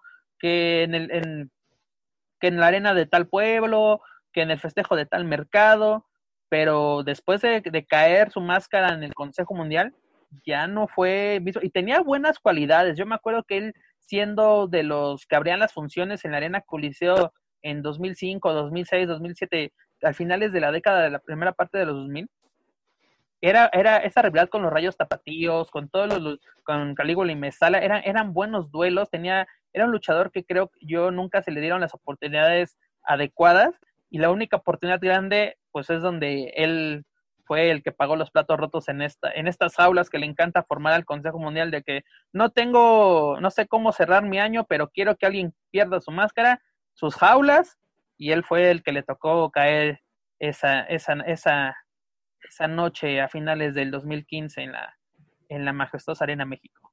Sí, pues es un luchador bastante bueno, tiene bastante buena escuela, es buen rudo. Eh, cuando perdió la máscara, de hecho, él se deprimió, por eso se retiró un rato. De hecho, no, no, no, sé cuánto tiempo, la verdad, pero sí se retiró hasta que regresó. Incluso yo estuve en la lucha que regresó en el, gimnasio Hércules y empezó a volver a luchar. Todavía ya trae, trae nivel y pues ahorita, pues, como dices, no anda de aquí para allá lógicamente ya no tiene este, los, los reflectores que del Consejo Mundial de Lucha Libre. Y yo sí, igual que a su hermano, no siento que si les hubieran dado un poco más arriba, eh, hubieran podido hacer más de lo que hicieron en el Consejo. Así es, incluso Supercomando cuando retomó sus actividades como luchador, que fue bastante tiempo, no recuerdo cuál fue el, eh, el lapso que, que, estuvo, pues así tomándose su, su tiempo libre para reemplearse su carrera como luchador, pero en Estados Unidos también lo han contratado mucho, así muchos promotores, pues ahora sí chicos, pero ha tenido mucha actividad en Estados Unidos y lo más importante, ganando en dólares, ¿no? Que, creo yo que a muchos luchadores y a muchos de nosotros nos, nos agrada más, ¿no? Pero es otro caso, perdón, el último, y si, si vemos el de Superfly en AAA, que tuvo un gran apogeo en a finales de la década pasada con estos eh, jinetes de, del aire, pierde su máscara y todavía ahí con un ligero con un ligero empuje con Chessman creo yo creo yo que después y ya perdió la cabellera también y, y ya también como que se ha apagado ha venido mucho este a la este, este Superfly ha tenido un segundo aire pero lo malo es que ya se estancó en la división de tríos. O sea, individualmente yo creo que va a ser muy difícil que logre destacar, perdón, pero por lo menos en la división de tríos ya encontró, pues ahora sí, una zona de confort, creo yo, o sea, por llamarlo de, cierta forma. Y bueno, los buenos duelos que han dado los, los OGTs contra el Poder del Norte, los duelos de cabelleras, de, de campeonatos, yo casi se matan, yo me acuerdo en, en Acrópolis, allá en Puebla, en, un Rey de Reyes, casi ahí se dieron con todo. Y, y, pero lo malo, como yo lo menciono, ya se estancó en la división de tríos, que es su, es su segundo aire y lo mantiene vigente. Sí, pero creo que ahí, digo, sí, coincido, han sido muy buenas luchas en, en, con estas tercias, pero creo que ahí destacan más a Berno y Chessman, quizá, no sé, ah, claro. por, trayectoria o, no sé, pero este, dices quiénes son los OGTs y de inmediato te mencionan a Berno y a Chessman y a Superfly es como que ah, el complemento nada más con el debido respeto para, este luchador que es muy bueno, pero porque hasta incluso en Lucha Underground, en Lucha Underground daba muy buenas exhibiciones y en plano individual. Pero, pero, ahí, te das cuenta que también eh, el, poco aire que le tuvo esta, esta nueva etapa llegó a planos internacionales, ¿no? Porque la serie de Lucha Underground fue bastante exitosa en Estados Unidos, que hoy en día se sigue hablando de, de ella y todo lo que, lo que dejó, ¿no? Tanto lo bueno como lo malo. Pero si quieren, cambiando de tema, ya vimos ahora sí el ascenso y el descenso, ¿no? De los luchadores. ¿Qué les parece si ahora que nuestro tema final sea luchadores infravalorados.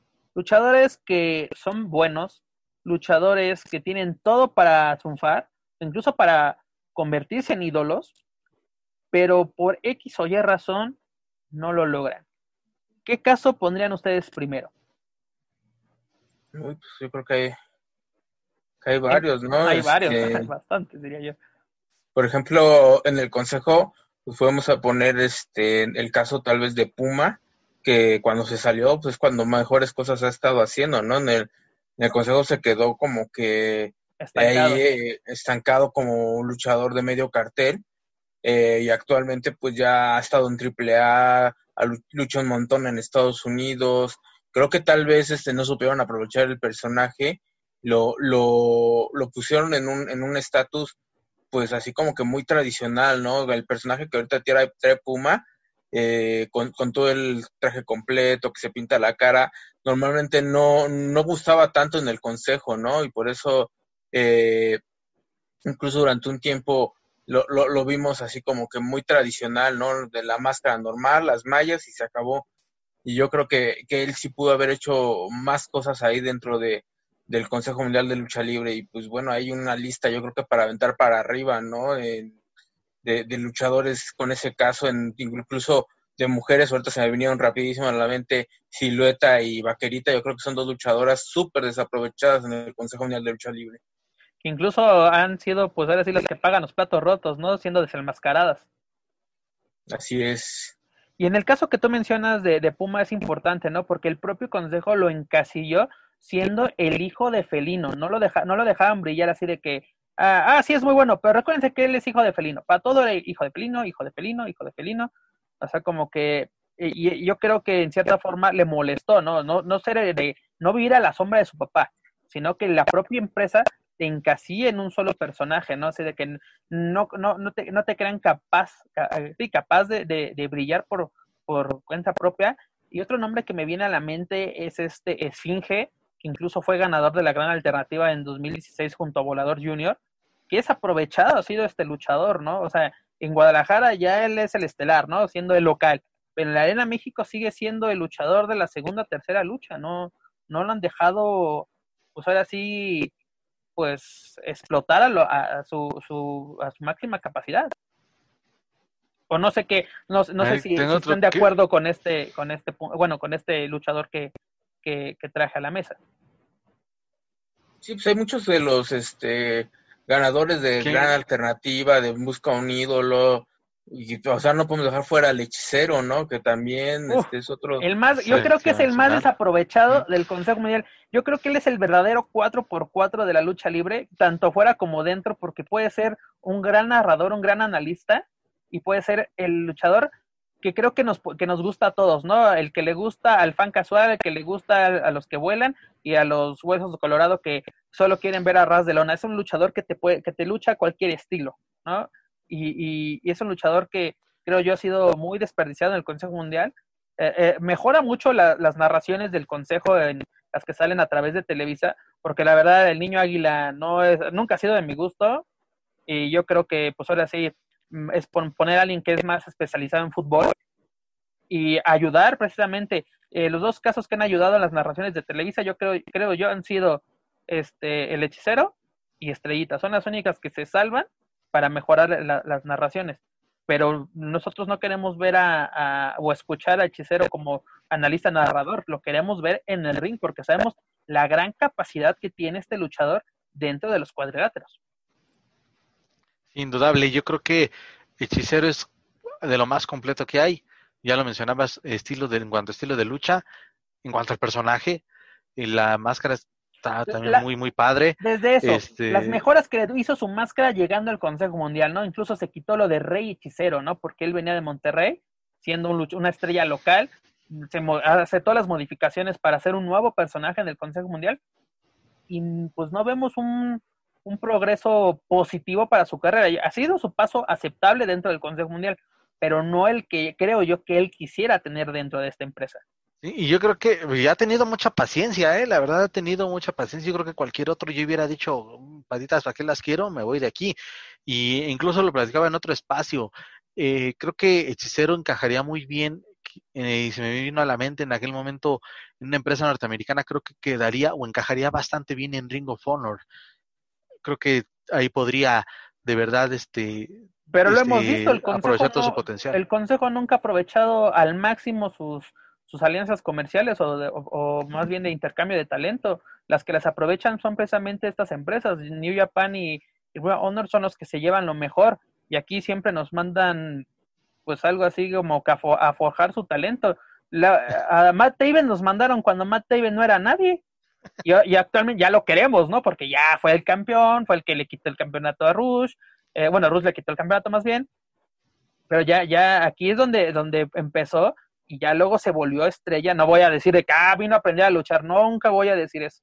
Ningún luchador viene a aprender a México, viene a mejorar nada más.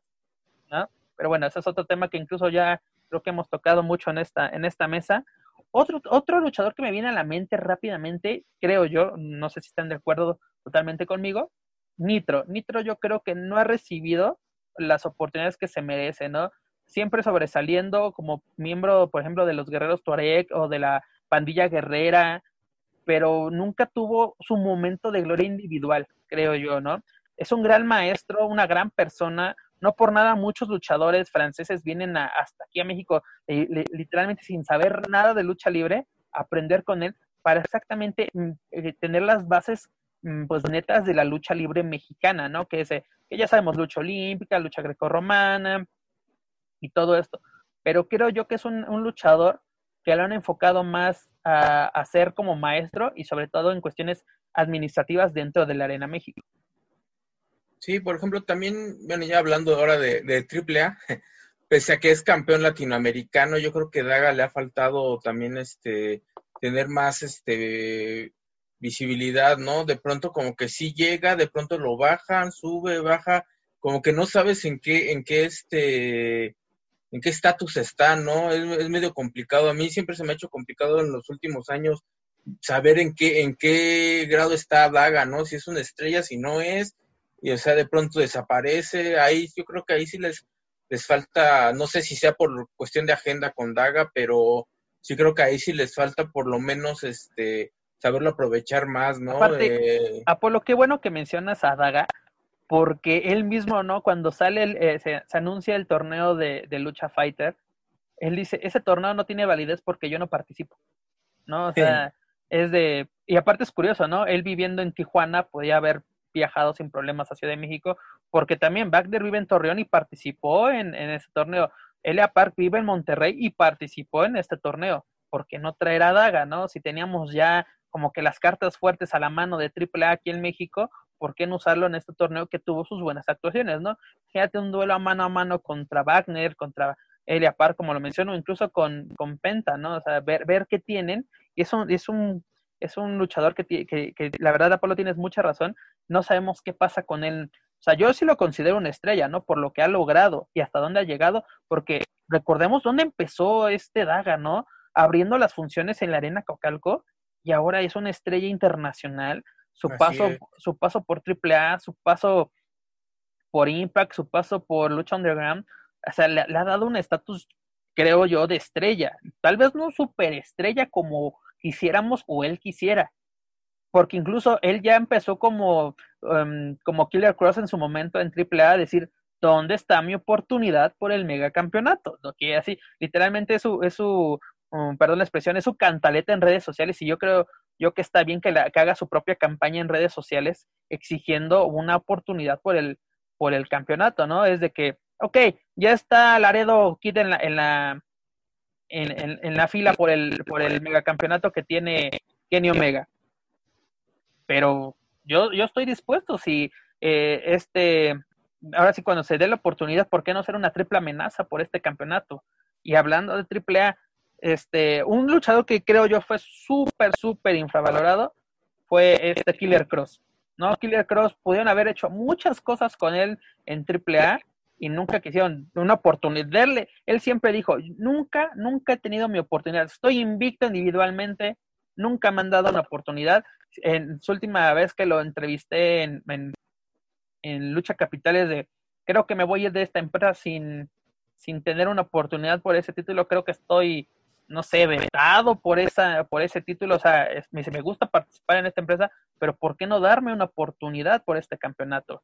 O sea, incluso cuando se anuncia Caín Velázquez viene a Triple Manía, lo primero que me vino a la mente, el, el oponente perfecto era Killer Cross, ¿no? Porque él, él es del estilo de, de, Caín Velázquez, ¿no? Es, es un, eh, se formó también en, en, artes marciales mixtas, y ¿por qué no ser una combinación, pues ahora sí aprovechando una lucha híbrida entre lucha libre y artes marciales, pero no, quisieron que tuviera un debut más sencillo Caín, dándole un, duelo de relevos, de relevos australianos, y desperdicias una buena oportunidad, ¿no? Y aparte es, ya no tienes otra oportunidad porque primero Caín firma con WWE y luego ya llega este Killer Cross como Karen Cross a, a NXT y pues pierdes una gran oportunidad porque creo yo, imagínense, un duelo que se había dado en, el largo reinado que tuvo Fénix, que solo tuvo una defensa como megacampeón, se había dado, el duelo entre Fénix y, Killer Cross, hubiera sido una buena opción.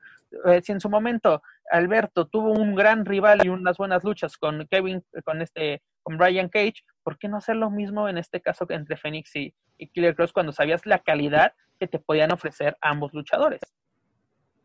Sí, yo, y ahí como que también este no creo que sea el problema de que sea este, este, estadounidense o algo así, porque pues hay varios luchadores, no simplemente eh, John, Johnny Mundo y ahorita este Kenny Omega, que tampoco son luchadores que estén de planta en AAA, eh, han tenido su oportunidad y han sido campeones. Yo creo que ahí sí, pues, por lo menos debió de haber tenido una, una pequeña oportunidad, ¿no? En algún momento.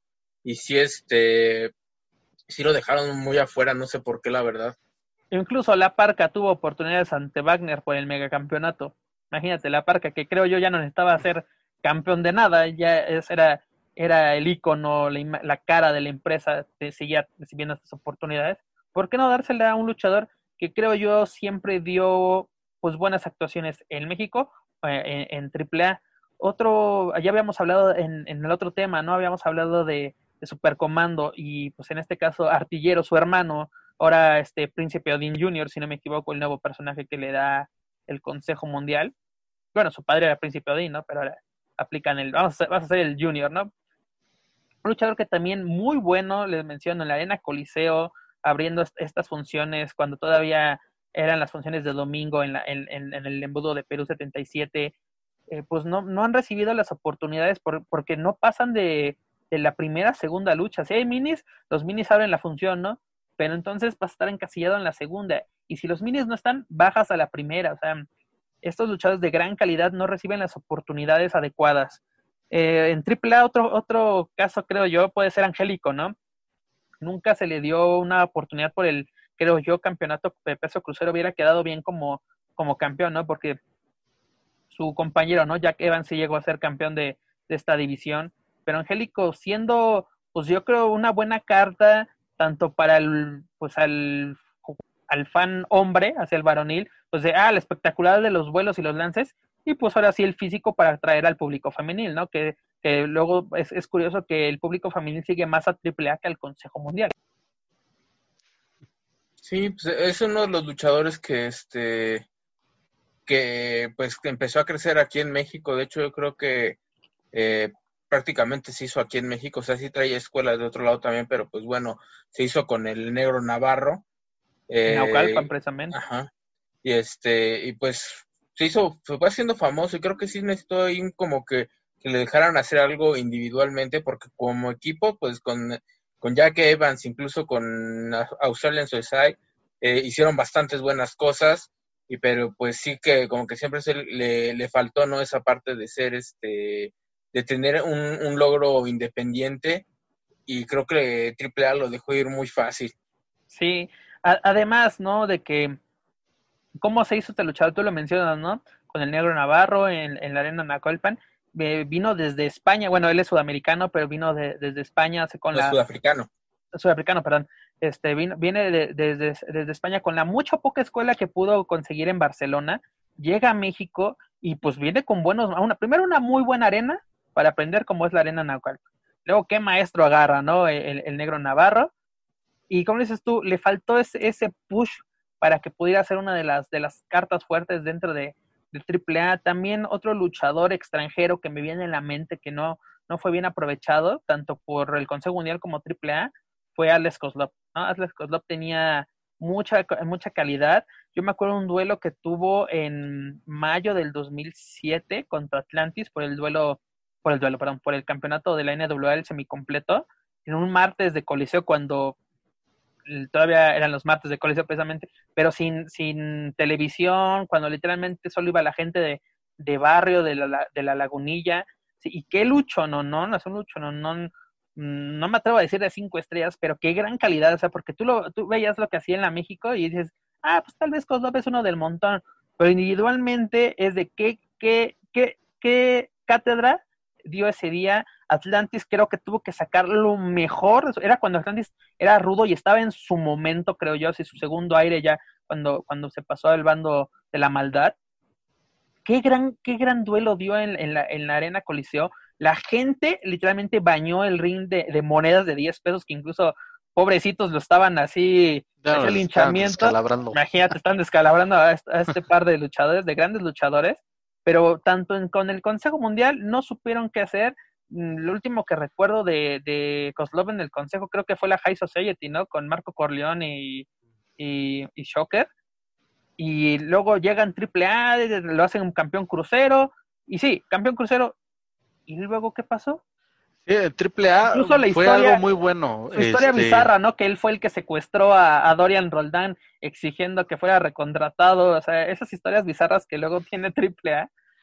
Sí, pero Fue, fueron también buenos, buenos momentos de, de Kozlov, también por el campeonato crucero de, de, de Triple A. Muy buenas luchas, ¿no? Recuerdo también esa, eh, quiero, no quiero equivocarme, Triple Manía 17.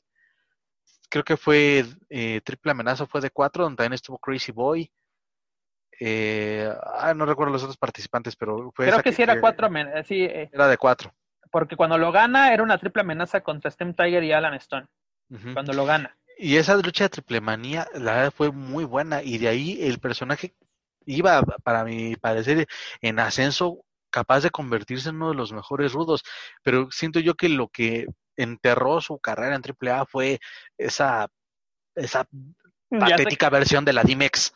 Ah, ahí fue Generation Next fue lo peor que pudieron hacer en AAA. O sea, era, eran buenos luchadores, ¿no? Este, X-Pac, este, el recién llegado, ¿no? Que era Rocky Romero, ¿no? Que se había enmascarado así del personaje de, de Grey Shadow, que también era bueno. Otro ejemplo, ¿no? Es, es, un buen ejemplo, precisamente Rocky Romero. En el consejo tenían un gran luchador, no sé por qué deciden enmascararlo, y él se sentía, eh, yo me acuerdo en una entrevista que él dijo que se sentía incómodo con el personaje y aparte, pues eh, dices, ok, soy el mascarado, pero en este momento tienes a Místico, Volador Junior, tienes grandes luchadores, pues ahora sí, donde le vas a dar más reflector, pues creo yo que aquí no, no, no encajo yo y mejor busco otras oportunidades.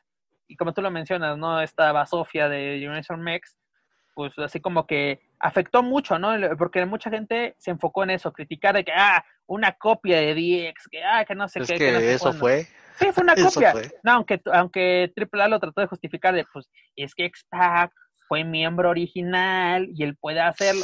Sí, pero la gente, mucha gente en México en ese momento, en 2006, 2007, no conocían a...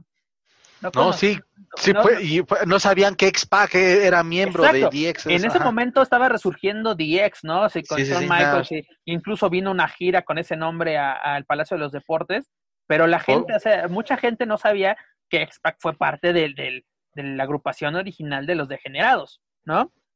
O sea, como que son algunas cuestiones que no, nunca vamos a entender por parte de AAA. Si un día pues, hablarlo, no sé, con, con Dorian, a ver qué, qué, nos cuenta, ¿no? ¿Por qué tomar esa decisión de traer este, este concepto a, a México que creo yo pasó sin pena ni gloria? Porque en un momento eran rudos, en un momento eran técnicos, o sea, como que también nunca se definieron bien esta, esta agrupación.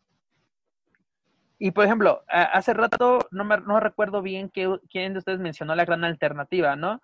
La gran alternativa, este torneo clásico del Consejo Mundial, en 24 ediciones, amigos, solo 7 luchadores han, han probado el estrellato, han sido superestrellas.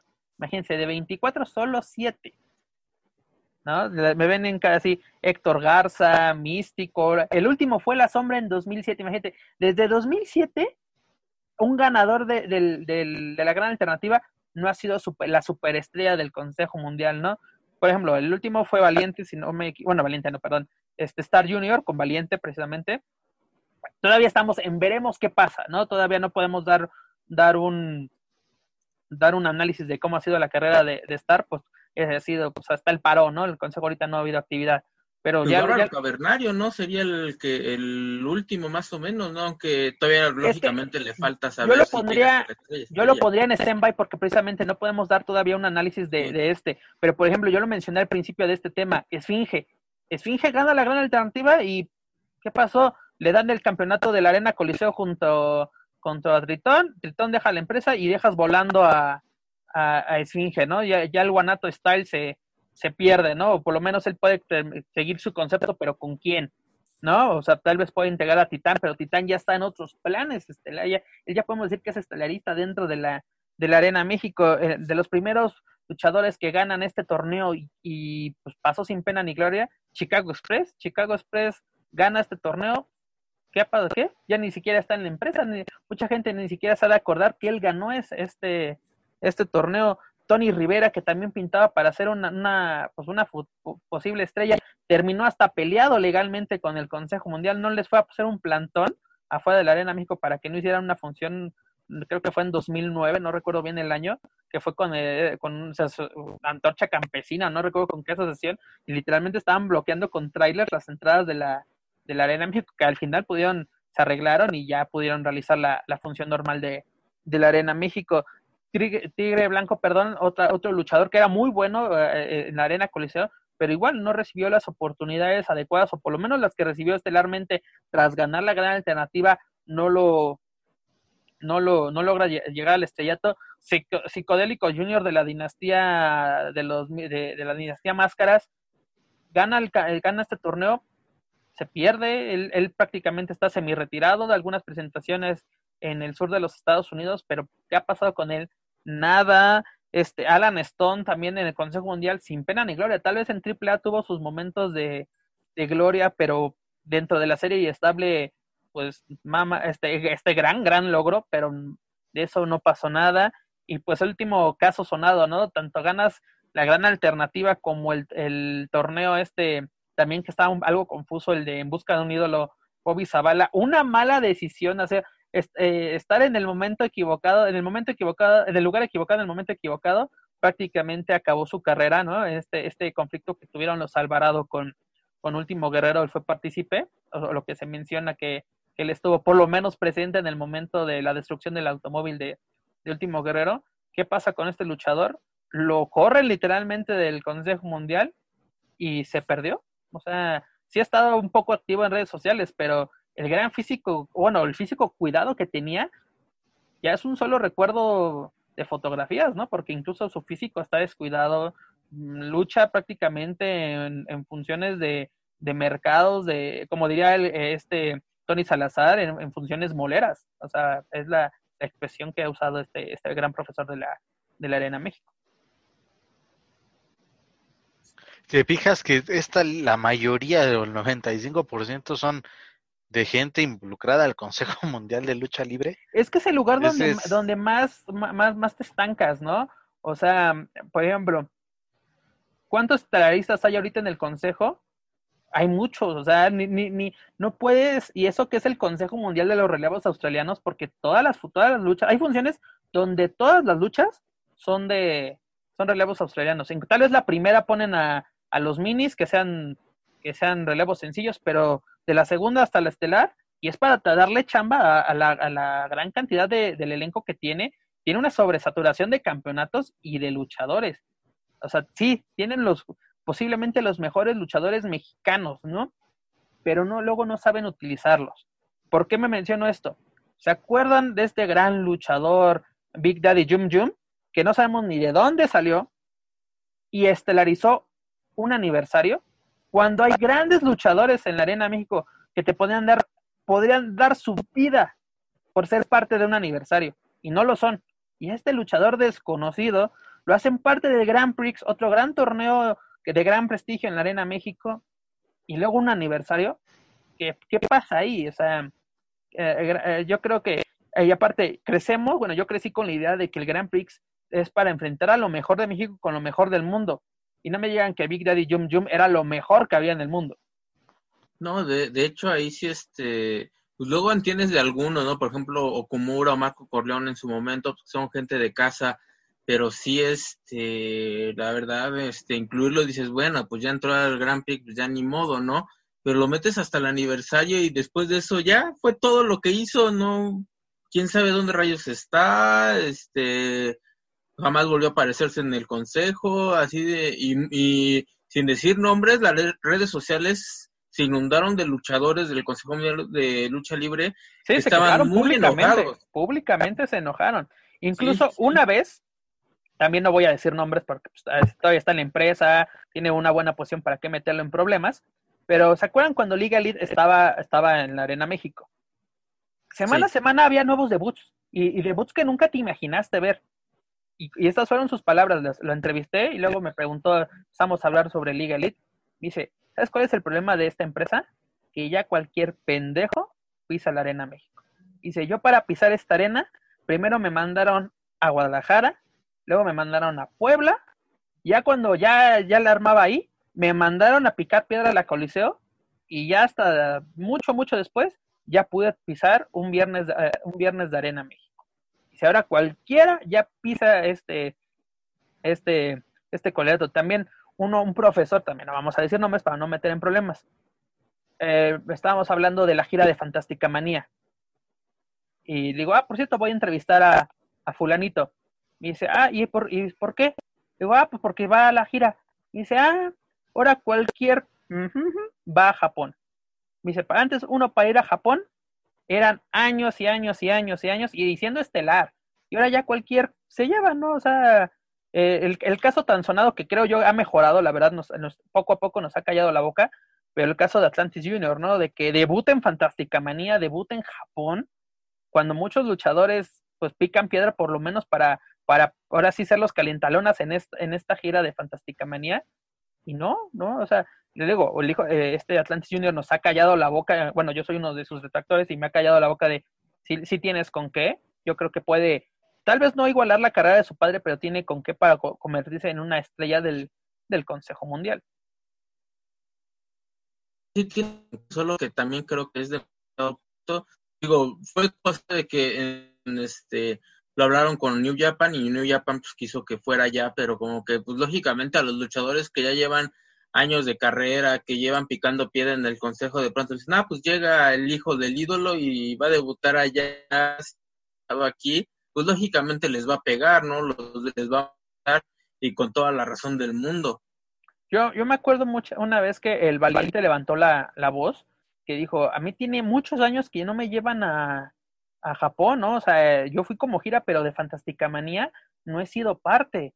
Así que, ¿qué pasa con, con esto? O sea, exactamente, los luchadores creo que tienen su derecho de, de muchas veces de, de, hablar, ah, pero muchas veces también hay represalias, ¿no? De que, ah, no te gusta cómo te manejamos, pues entonces vas a, vas a, te vas a estancar más, ¿no? Son algunas prácticas que, que luego se, se utilizan, ¿no? Yo me acuerdo que Eddie Guerrero en su libro, se, en, de, en, en su autobiografía, dijo que este Juan Herrera, al por irse, a quejar de que, oye, dame más chamba, ¿no? Si no me programas aquí, programa acá, o, o programanme, no, no seas mala onda. Por irse a quejar, lo estancó más. Y eso lo orilló a abandonar la empresa, irse a AAA y desenmascararse como máscara mágica en una función de AAA, que eso nunca se lo perdonó, se lo perdonó la empresa. De muy buena fuente sé que Eddie fue, fue literalmente después de replantarse su, su paso por AAA, dijo, ah, pues como que quiero regresar a la México fue a, fue, fue a pedir perdón, ni siquiera lo dejaron entrar. No dejaron entrar, ¿por qué? Porque pues, como las formas en que se fue, ¿no? De que me voy, me quito un personaje que no que no es mío en, una en otra empresa y pues eso fue detonó que Eddie Guerrero no, no volviese a pisar la, la Arena México. Hablando un poquito en el plano internacional, y estaba acordando, y hay dos casos, digamos, de los más recientes, Austin Aries en WWE y Neville, que ahorita es PAC también han sido casos bastante eh, sonados. En el caso de Austin Aries, a mí me encanta su estilo de lucha y tengo oportunidad de verlo en vivo en varias ocasiones. Pero tengo entendido que él ha sido y... un poco problemático, ¿no? Porque eso también fue lo que le orilló a salir de Impact. Pero, sí, pero mira, él, él, fue en TNA, cuando todavía era TNA, ganó casi todo. Después, yo no sé por qué, o a lo mejor por mm, buscar más proyección, o no lo sé, cuando se va a WWE y en WWE no tuvo no tuvo grandes oportunidades.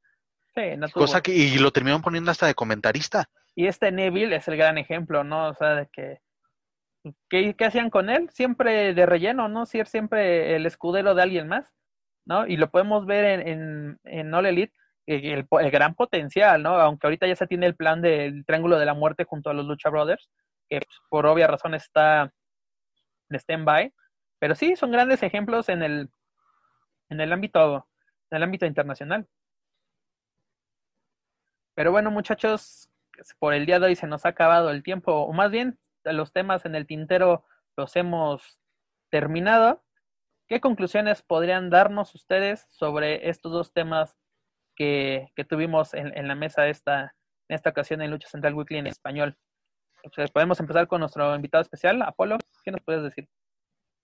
Bueno, pues en cuestión de los luchadores que pierden la máscara, eh, pues bueno, hay muchísimo, ¿no? Hay también hay mucha tela de dónde cortar y pues que creo, creo que la mayoría tienen que aprender a reinventarse, ¿no? Si no son leyendas, incluso las mismas leyendas pueden caer, ya comentamos, este, por ejemplo, yo dije el caso de Aníbal, eh, pero por ejemplo Blue Panther perdió la máscara y pues, se mantuvo, ¿no? Hasta que ahorita ya está semi retirado. Eh, pero pues los luchadores jóvenes que si pierden la máscara tienen que reinventarse, tienen que seguir este, picando piedra porque pues si no van a terminar desapareciendo. Y en el otro caso, pues sí hay muchísimos luchadores desaprovechados que igual tienen que hacer exactamente lo mismo, reinventarse para poder tener nuevas oportunidades, porque si te quedas haciendo exactamente lo mismo eh, que estabas haciendo antes, pues no vas a, vas a seguir teniendo los mismos resultados, ¿no? Y pues principalmente yo creo que es eso, ¿no? Que los luchadores tienen que saber crear un personaje que les ha, los haga diferentes, eh, los haga las empresas y si este, el público los, los llamen, los busquen y que siento que eso es lo que va a hacer que puedan mantenerse o llegar a, a este más arriba. Prácticamente es renovarse o morir. Exactamente. Mi estimado Joaquín, Efectivamente, no hay de otra renovarse o morir. Busque, buscar la propia identidad. Puede costar mucho trabajo.